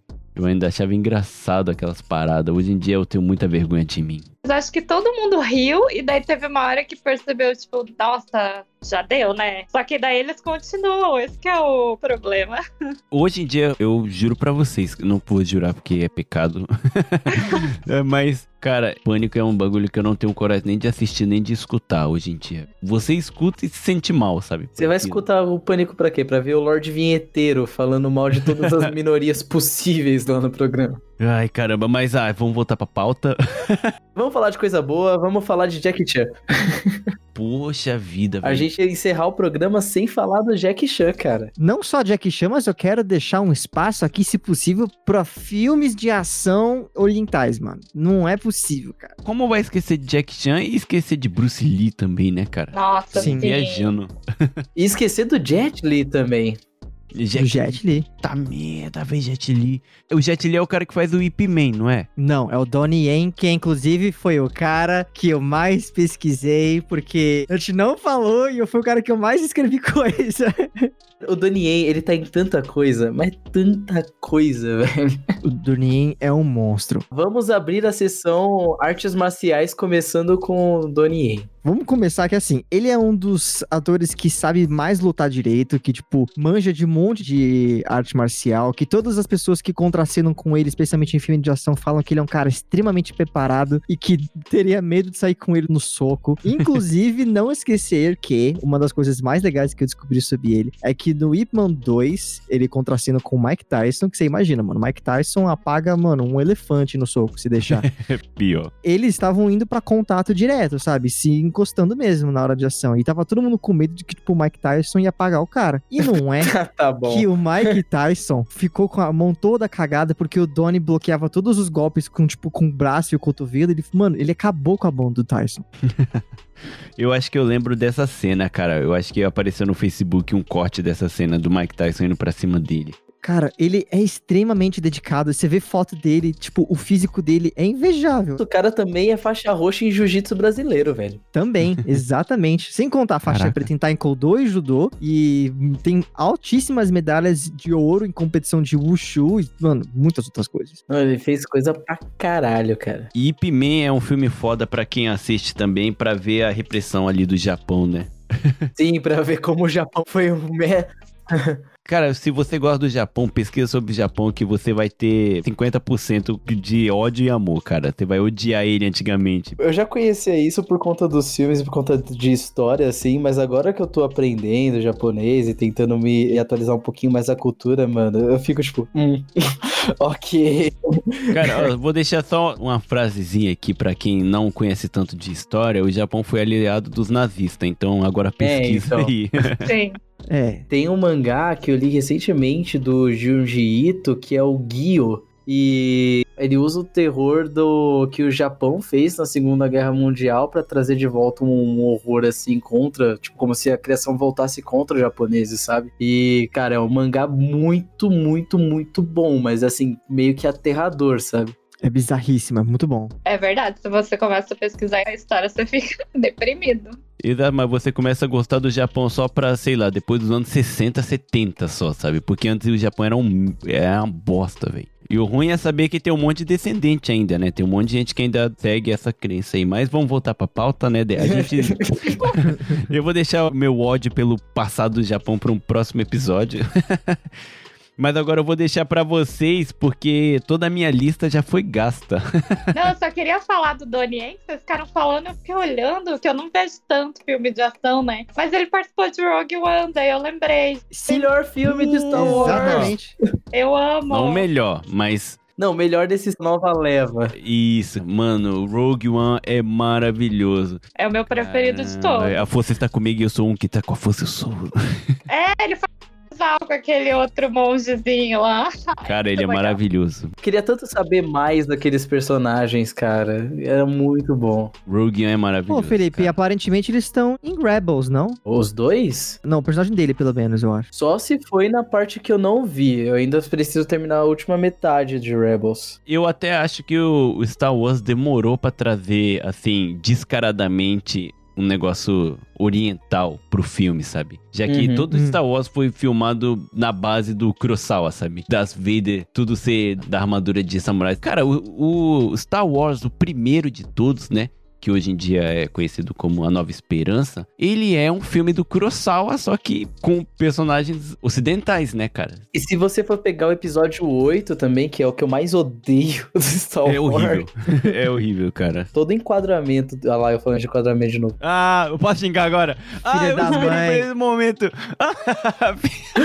Mas sério, o quieto. filme tem toda a estética Kurosawa mesmo, de ângulos abertos Sim, e tal. cara. Só que, assim, o Kurosawa sabe fazer, o Ryan Johnson não. O Donnie Yen também fez um filme chamado A Lenda do Rei Macaco, que agora eu quero muito ver, que é um filme de super CGzaço, mano. Contando a lenda do Rei Macaco. Mas, cara, só voltando um pouco pro Star Wars, um negócio que é bem interessante, só pra contextualizar, assim, do porquê que o Star Wars é mega japonês, na verdade. Porque até o próprio nome Jedi tem a teoria, não foi confirmado, George Lucas não falou sobre isso. Mas o nome Jedi vem do japonês que chama Jidaigeki, que é Jedi, é filmes de época. Que é o que o George Lucas mais consumia na época antes de fazer o Star Wars, que foi toda a referência dele. O que o Jorge Lucas mais consumia na época eram filmes de época. É, tipo, é, que ele já era de época, né, cara? tipo, ele assistia filmes preto e branco do Kurosawa, que era, tipo, bem. Ele era um adolescente assistindo filme de velho, exemplificando assim, sabe? E ele pegou um monte de coisa, tipo, o C3PO e o R2D2, ele enquadrou exatamente igual o Kurosawa fez em um filme dele. Lá que agora eu não vou saber o nome, depois eu vou ter que procurar. Que é, tem dois cara alívio cômico no filme e tem os dois brigando assim no meio do nada, sabe? Tipo, ele fez exatamente com o C3PO e o R2D2 enquadramento o- onde estava a câmera, assim, tipo, pegando os dois. As falas é quase a mesma. É muita doideira, cara. Tinha um, um negócio que uma vez me falaram, que assim, eu acho que é loucura total sobre o significado de Jedi, que não, porque você sabe que o Jorge Lucas é judeu, né? E Jedi Aham. quer dizer judeu. O que, que você acha disso, Natan? Ah, uma balela isso aí parou, mano. que judeu o quê? Por que, que o Luke Skywalker seria judeu, hein? Você viu ele fazendo bar mitzvah? Você não viu fazendo bar mitzvah? Deixa o cara lá, deixa quieto. Toda a estética do Star Wars é feita em cima do Japão mais feudal, assim, porque tem, tipo, o Darth Vader, o capacete dele, ele foi pensado pra lembrar o capacete de um samurai. Então tem isso. E também tem uma treta de estúdio que é muito engraçada, que o George Lucas, ele só dirigiu o primeiro da primeira trilogia, né? Os outros dois foram feitos por outros dois diretores. O segundo foi feito por um professor dele na faculdade. E aí, na cena de confronto do Darth Vader com o Luke Skywalker, o Vader, ele ataca e defende o Luke com uma mão só. E o George Lucas ficou puto da vida, porque era pro Darth Vader lutar como um samurai e não usar uma mão só. E ele virava pro cara: Você tá estragando a porra do meu filme! Eu li um negócio desse mesmo. E além disso, o capacete mesmo, não só o capacete, toda a armadura do Darth Vader, ele pegou como base um samurai que realmente existiu na época Sengoku. Que o nome dele, para quem quiser pesquisar, é Date Masamune. Você coloca Masamune Date, que é como os ocidentais colocam no Google, a armadura dele, que ele usou na época, é exatamente uh, o capacete que o Darth Vader usa, que foi o que ele pegou, e isso foi confirmado até pelo próprio George Lucas, sabe? Então, tipo, a referência que o George Lucas teve do Japão, ele usou para fazer o Star Wars. Então, o Japão teve uma grande parte, assim, um mérito nessa parte do Star Wars ter feito o sucesso que fez, sabe? Nossa, real, mano, é o mesmo capacete. Nossa, ele pegou uma estética toda pronta, deu uma maquiada, colocou no espaço. Realmente ele foi muito sagaz. Não dá para tirar a genialidade do George Lucas no filme do Star Wars, que ele, claro que ele adaptou, né, tudo assim pra estética que ele queria e ficou maravilhoso, mas ele teve uma base muito bem feita já, né?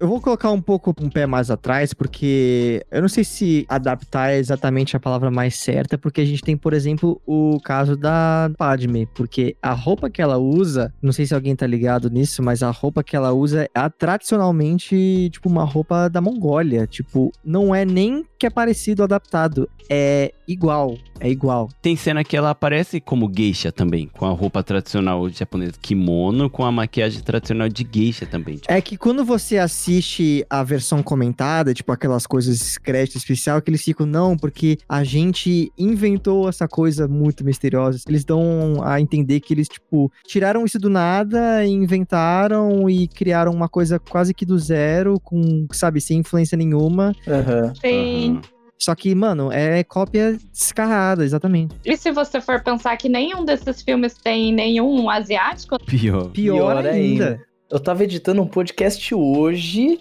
que é do Capotes Marrons, que fala da série Firefly, que a proposta do futuro da série é ser uma mistura de cultura ocidental, assim, mais americana e chinesa, né? E não tem um Aham. ator asiático na série. Nossa. Gente, mas isso acontece muito, né? Se a gente for pensar esses Blade Runners da vida, é tudo uma estética, assim, como se eles fossem pegar o Japão inteiro no futuro, assim, né? E o protagonista é o Harrison Ford e o Ryan Gosling, é só isso. É tipo assim, pegaram só o Japão, exterminaram todos os japoneses, só colocaram brancos e vamos fazer agora um filme futurista, né? É muito doido, assim. O George Lucas, ele convidou o Toshiro Mifune pra ser o Obi-Wan Kenobi. E esse Toshiro, pra quem não conhece, ele participa de quase todos os filmes do Kurosawa. O mais famoso, pra quem quiser assistir mesmo o filme do Kurosawa, pra você ter uma noção que foi muito baseado, o Star Wars foi muito baseado nele, chama A Fortaleza Escondida. Ah, ele fez os Sete Samurais. Isso. O George Lucas convidou ele pra ser o Obi-Wan Kenobi. O George Lucas queria muito que ele fosse. Só que ele recusou, porque ele não sabia falar inglês, né? Ele falou: não, não vai dar pra mim, vai ficar ruim e tal. Ele recusou. Aí ele deixou quieto. Mas o, o George Lucas tentou convidar, né, um pessoal que participou do filme do Kurosawa, japonês mesmo, pra participar do filme. Só que não teve como por causa da língua, né? Nossa, ele tinha mesmo uma fixação com o Kurosawa, né? Sim, tem. E pra quem quiser conhecer mesmo, assiste essa Fortaleza Escondida. É o Star Wars A Nova Esperança Total. Você vai ver o C3PO, o R2D2, você vai ver o, o Luke. Cara, se você pesquisar no Google, tipo, é, referências de Star Wars com Kurosawa, vai aparecer tanta coisa que sua cabeça vai explodir. Você vai falar assim, cara, o George Lucas é só um imitão. Ele não fez nada original. Porque até a Leia no último filme, o figurino, a pose dela de quando ela tá deitada mega sexy lá perto do Jabba, é igualzinho a Yukihime, que é uma princesa que tem no filme mesmo do Kurosawa. Mesmo figurino, mesma pose, tudo. É muita loucura. Eu tô vendo aqui nas imagens. Mas assim, real, tipo, a criatividade ela é um negócio que, tipo, é muito você recriar das referências que você pega, né? E o Kurosawa, justamente na época que o George Lucas estava estudando cinema, ele era um dos caras mais falados, assim, no mundo do cinema. Então, foi basicamente um copia, só não faz igual, sabe? Sim. Inclusive, se a galera for escutar o Todd Hack número 7, fizer esse exercício, exercício, né, esse sacrifício de escutar um áudio mais ou menos da época que a gente tava começando, a gente fez um programa falando sobre trilha sonora no cinema. E o próprio John Williams, pra compor a trilha sonora do Star Wars, ele copiou muita coisa. Eu ouvi alguma história disso, mas não fui a fundo, assim. Agora eu vou. Tem uma obra que se chama Os Planetas. Eu não lembro de que compositor que é. Acho que é Gustav Holst. É, Gustav Sim, Holst. é que ele fez a série dos planetas e acho que a parte de Júpiter é igualzinha a Marcha Imperial, tá ligado? Nossa, sério? Sim, Marte é o tema da Estrela da Morte, Vênus é o tema da Força, sabe? Essa eu vou ter que ir atrás, porque eu pago de fanboy de Star Wars, né? Eu tenho que saber tudo. Não, vale a pena ver.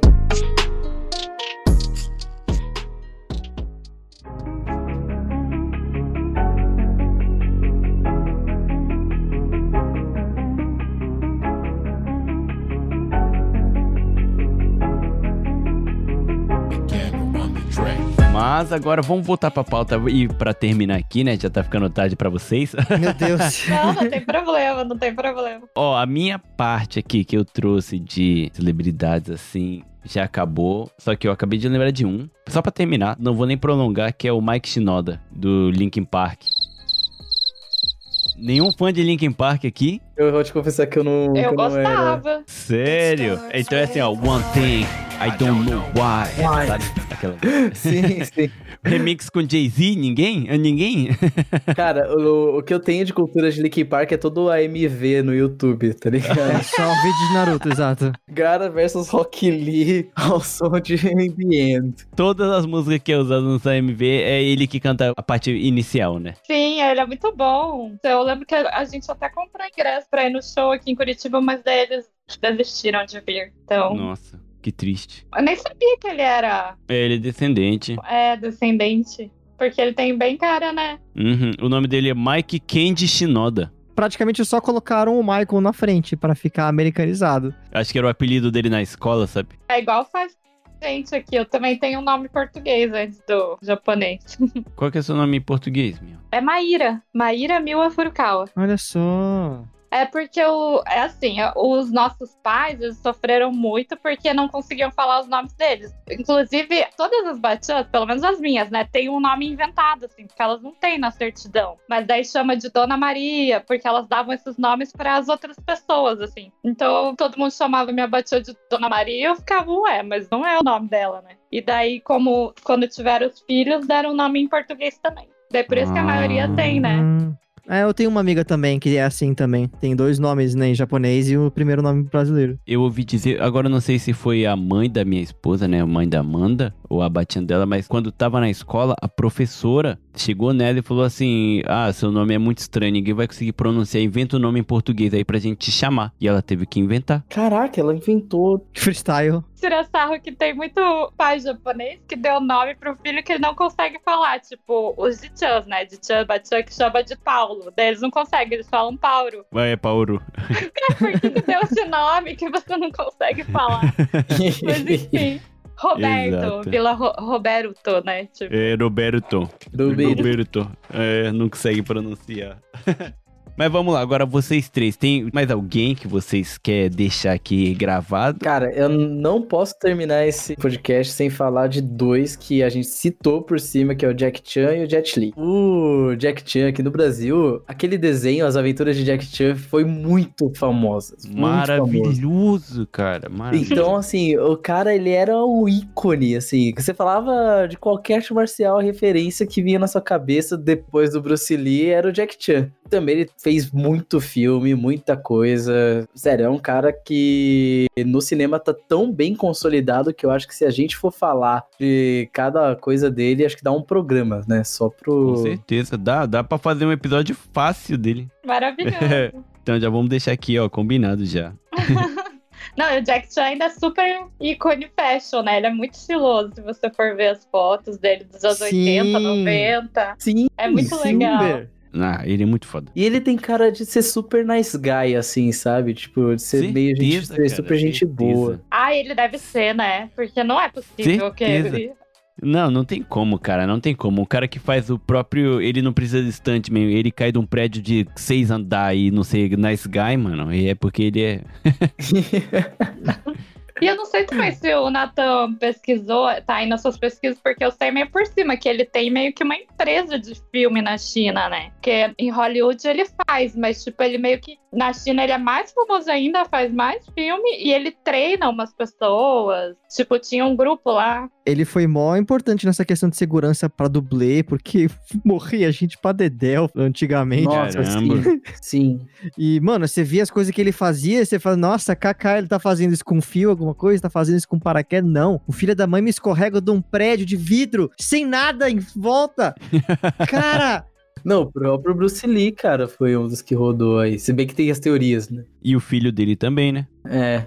É. Tudo se ferraram aí no instante. Não teve um. Agora vai desviar um pouquinho, mas a. Da menina que faz o. Biohazard.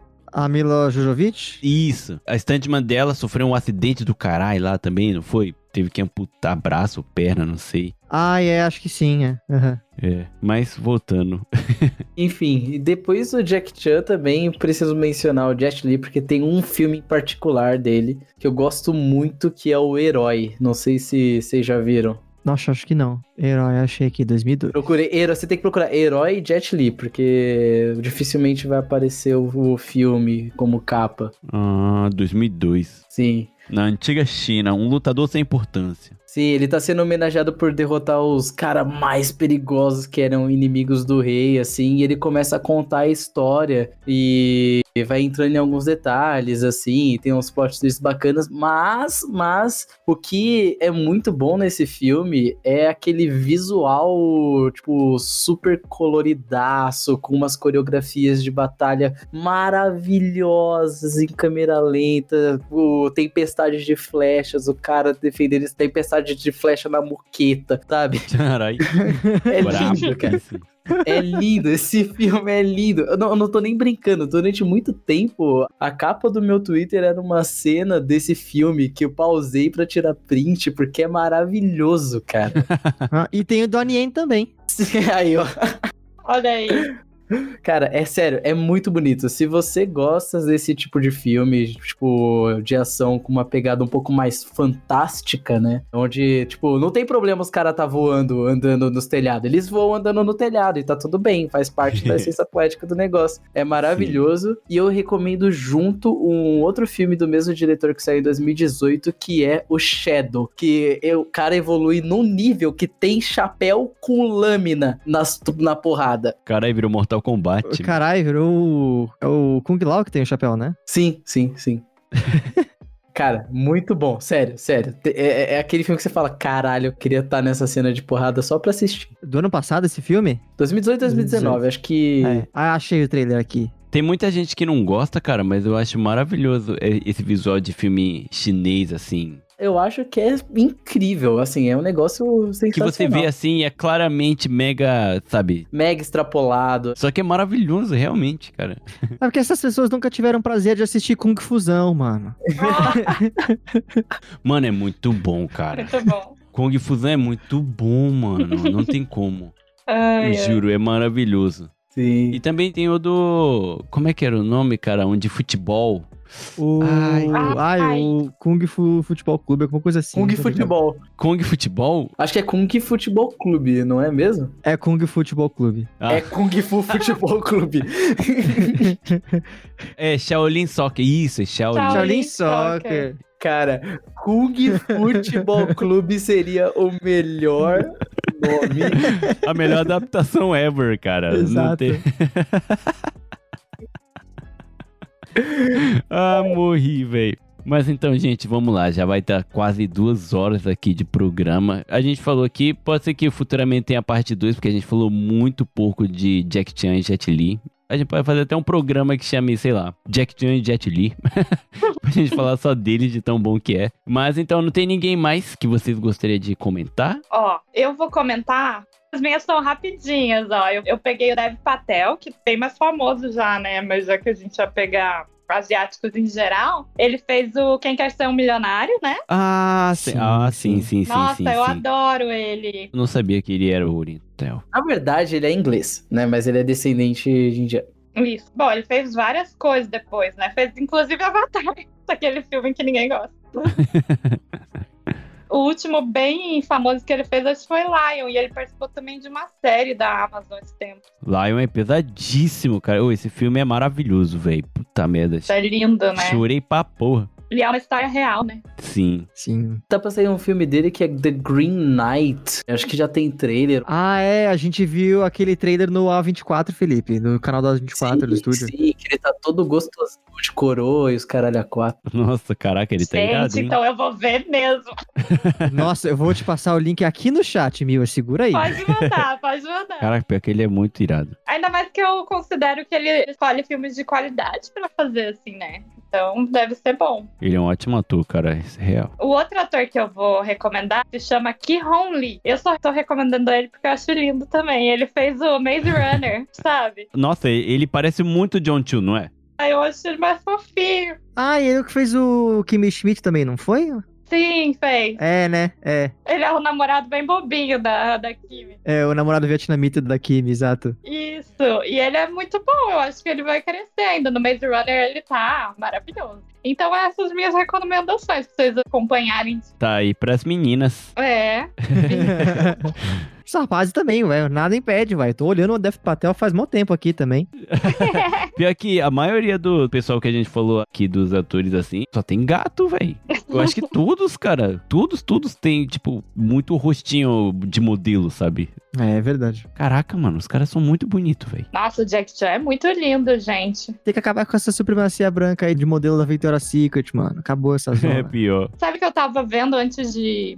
Ah, tava pesquisando, né, pro podcast. Daí, tipo, nem cavei muito, mas estavam falando que lá nos Estados Unidos, né, que a gente falou mais de Hollywood, 5% da população seria, tipo, asiático, mas só 1% que tá representado nos filmes. Então, tipo, de lá já vem a subrepresentação. Aqui no Brasil, então, nem se fala, né? Se você tem metade do país de negros e você não vê os atores negros. Daí, asiático menos Né? ainda. Não, tem Pior. História da novela, né? No História da China, o negócio da China, que. É o sol nascente, gente. É, só nascente, isso. É que não, tem novela negócio da China também, não tem? Teve, teve também, verdade. Aqui no Sol Nascente pegaram brancos pra representar os japoneses. Pegaram o Tony Ramos, né? Você sempre pega o Tony Ramos pra fazer qualquer personagem de outra, qualquer outra nacionalidade. Ele é a nossa escala de Johansson, cara. Ele é a nossa escala de Johansson. Não, cara, o Tony Ramos é o nosso Henry Cavill, velho. A Giovanna Antonelli também. Só representando a Jade, depois a. Agora a japonesa. A novela O Caminho das Índias, sei lá como é que era. Que, tipo, não tinha ninguém bem estereotipado assim, sabe? Tipo, era tudo muito brasileiro, sabe? Tipo, caralho, velho, o Caminho das Índias era pro Brasil, sabe? Era isso que eles queriam. Pois é, muito doido isso. Meu, a treta que você falou do Sol Nascente foi a que a Dani Suzuki falou, né? Que o papel foi escrito pra ela e aí a Globo colocou a Giovanna Antonelli no. Pior, eu li isso no podcast do Not So Kawaii, eu acho que Olha aí. no Twitter da Mio também, ela tava falando sobre isso. É, que a gente fala bastante dessas coisas, mas foi isso mesmo, Fê. E, tipo assim, colocaram o Luiz Melo pra ser também o patriarca, sabe? Tipo, e daí tinha opções de atores asiáticos amarelos pra colocar, e mesmo assim eles não fizeram. Daí disso até gerou um coletivo de atores amarelos lá que se uniram pra mostrar que eles estão lá e tal. Mas, nossa, é muito bizarro isso, né, gente? Como que não passa pela cabeça? Isso que antes ainda teve personagem com fita crepe no olho, essas coisas, né? Sério isso? Meu Tá. Deus. No Geração Brasil tem um cara que esticaram o olho pra fazer um tipo coreano, assim. Daí ele era bem Ah. estereotipado também. Tipo K-Popper, sabe assim? Nossa, Nossa, gente, que é merda, véi. Meu Deus, que bosta. Carai, que merda. Brasil, É vá tomar. Porra, agora eu fiquei meio triste. Sacanagem, cara. Ainda. Mas agora, pra gente terminar aqui o programa, pra não ficar triste, galera, vai conhecer o trabalho de todo mundo que a gente falou aqui, que vocês vão ficar encantados pelo trabalho da galera aí descendente, até dos próprios japoneses, é, coreanos, todos os asiáticos, né? Já que a gente falou que a Ásia tem mais de 50 países. O pessoal representa muito bem a comunidade deles e tem vários filmes muito bom, muito bom mesmo, que vale a pena. E falando em filme, tem aí, ó, Tô de Rec, o pessoal tá sempre lançando um drop aí, um, comentando sobre filmes, né? Então, aqui pra gente terminar, eu vou deixar aqui ó, a, a palavra com vocês dois. Cara, escuta lá o Toad Hack, famoso jargão. A gente lançou aí recentemente dois drops seguidos que a gente tá trabalhando num projetinho aí de outubro que vai ficar bem maneiro, bem legal pra todo mundo poder ouvir. A gente ultimamente tem falado nos drops bastante sobre um filme e um anime, né, Nathan? Variando entre esses dois. Exato, é. A gente optou pra fazer um de cada vez porque dá pra falar bastante, analisar e tentar indicar ele pra pessoa, pelo menos. Exatamente. E, cara, se inscreva no nosso feed para não perder, dia 26 de outubro, o nosso especial de Halloween. Vai ser muito maneiro, cara. A gente gosta muito do Halloween, a gente sempre tenta fazer algum programa especial para ele e esse ano não vai ser diferente. Exato. Aí sim. Eu também, cara, sou muito fã de Halloween, é por isso que esse mês só vai ter temas com isso. Quer dizer, a gente tá gravando agora, né, no mês do Halloween. Esse episódio só vai ao ar depois, né? Vai ao ar, eu não sei em português porque eu cresci aqui no Japão, no mês 11. no comecinho do mês 11 esse episódio vai ao ar, mas que nem esse mês de Halloween eu lancei o episódio 22 ali de Monstros e Lendas, onde eu tô completamente embriagado, não me orgulho disso. Ah, é por isso que você falou que depois você lança um programa sério sobre. Exato, exato, exato. O episódio 23, que ainda não foi ao ar, eu expliquei o que, que aconteceu naquele episódio, por que, que foi gravado daquele jeito. Então, escuta lá, galera, o episódio 23, se você pulou e veio direto pra cá. e se inscreve lá no Toad Hack. Segue lá no Spotify, dá cinco estrelas lá no iTunes Podcast e segue o pessoal lá.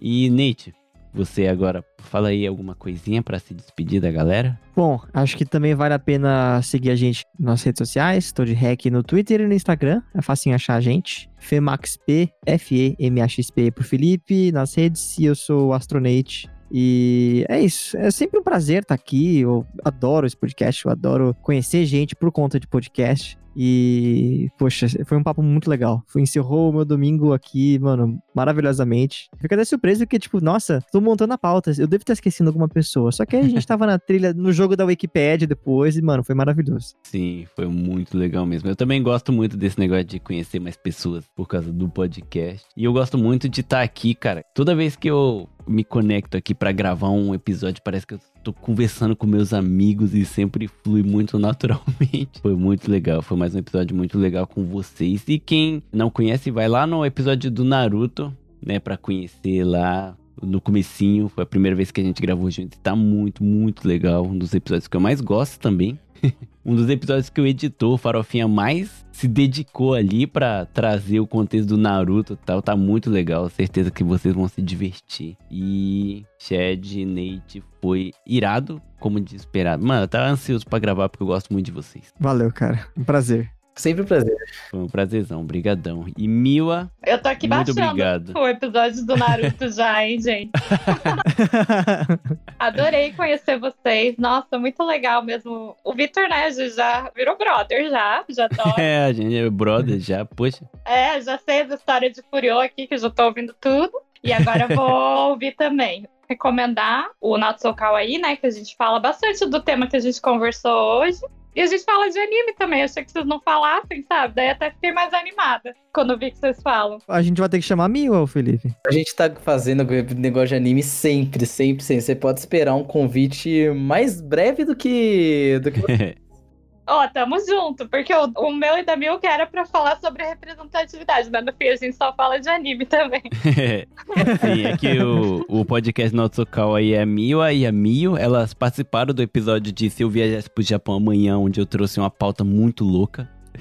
Muito divertido. Falei assim, ó, vamos fazer de conta que vocês ganharam um prêmio pra ir pro Japão amanhã e vocês têm que ir e eu vou perguntar o que, que vocês fariam e elas super toparam e foi muito divertido. Então amei. Fiquei com vontade de ir de novo. E o meu outro podcast novo, sozinha, que é o Militante Retrô. Sozinha não, né? Com os meus outros amigos. Que você ainda vai conhecer também, Vitor, eu imagino. Sim, logo mais, logo mais. Quando eu for É. fazer o episódio de vinho, com certeza.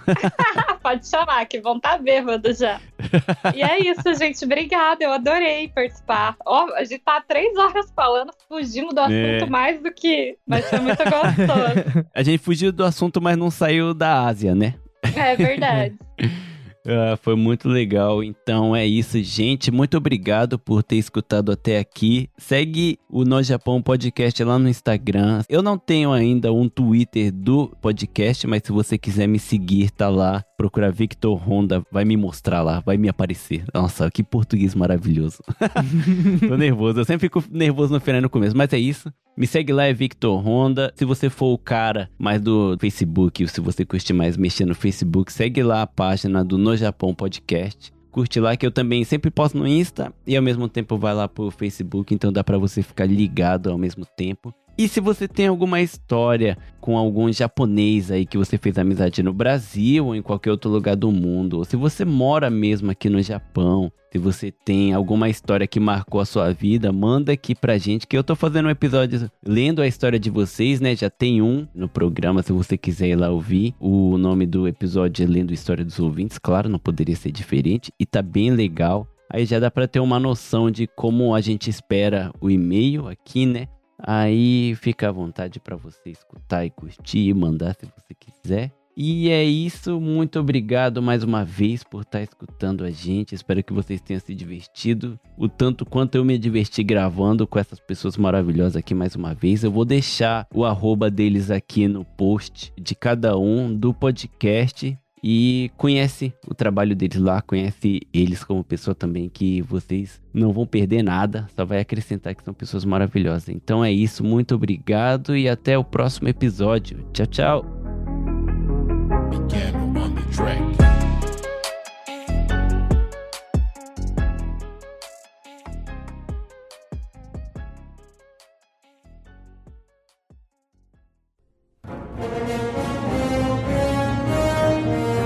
Este episódio foi editado por Atelas, soluções em áudio para podcasts.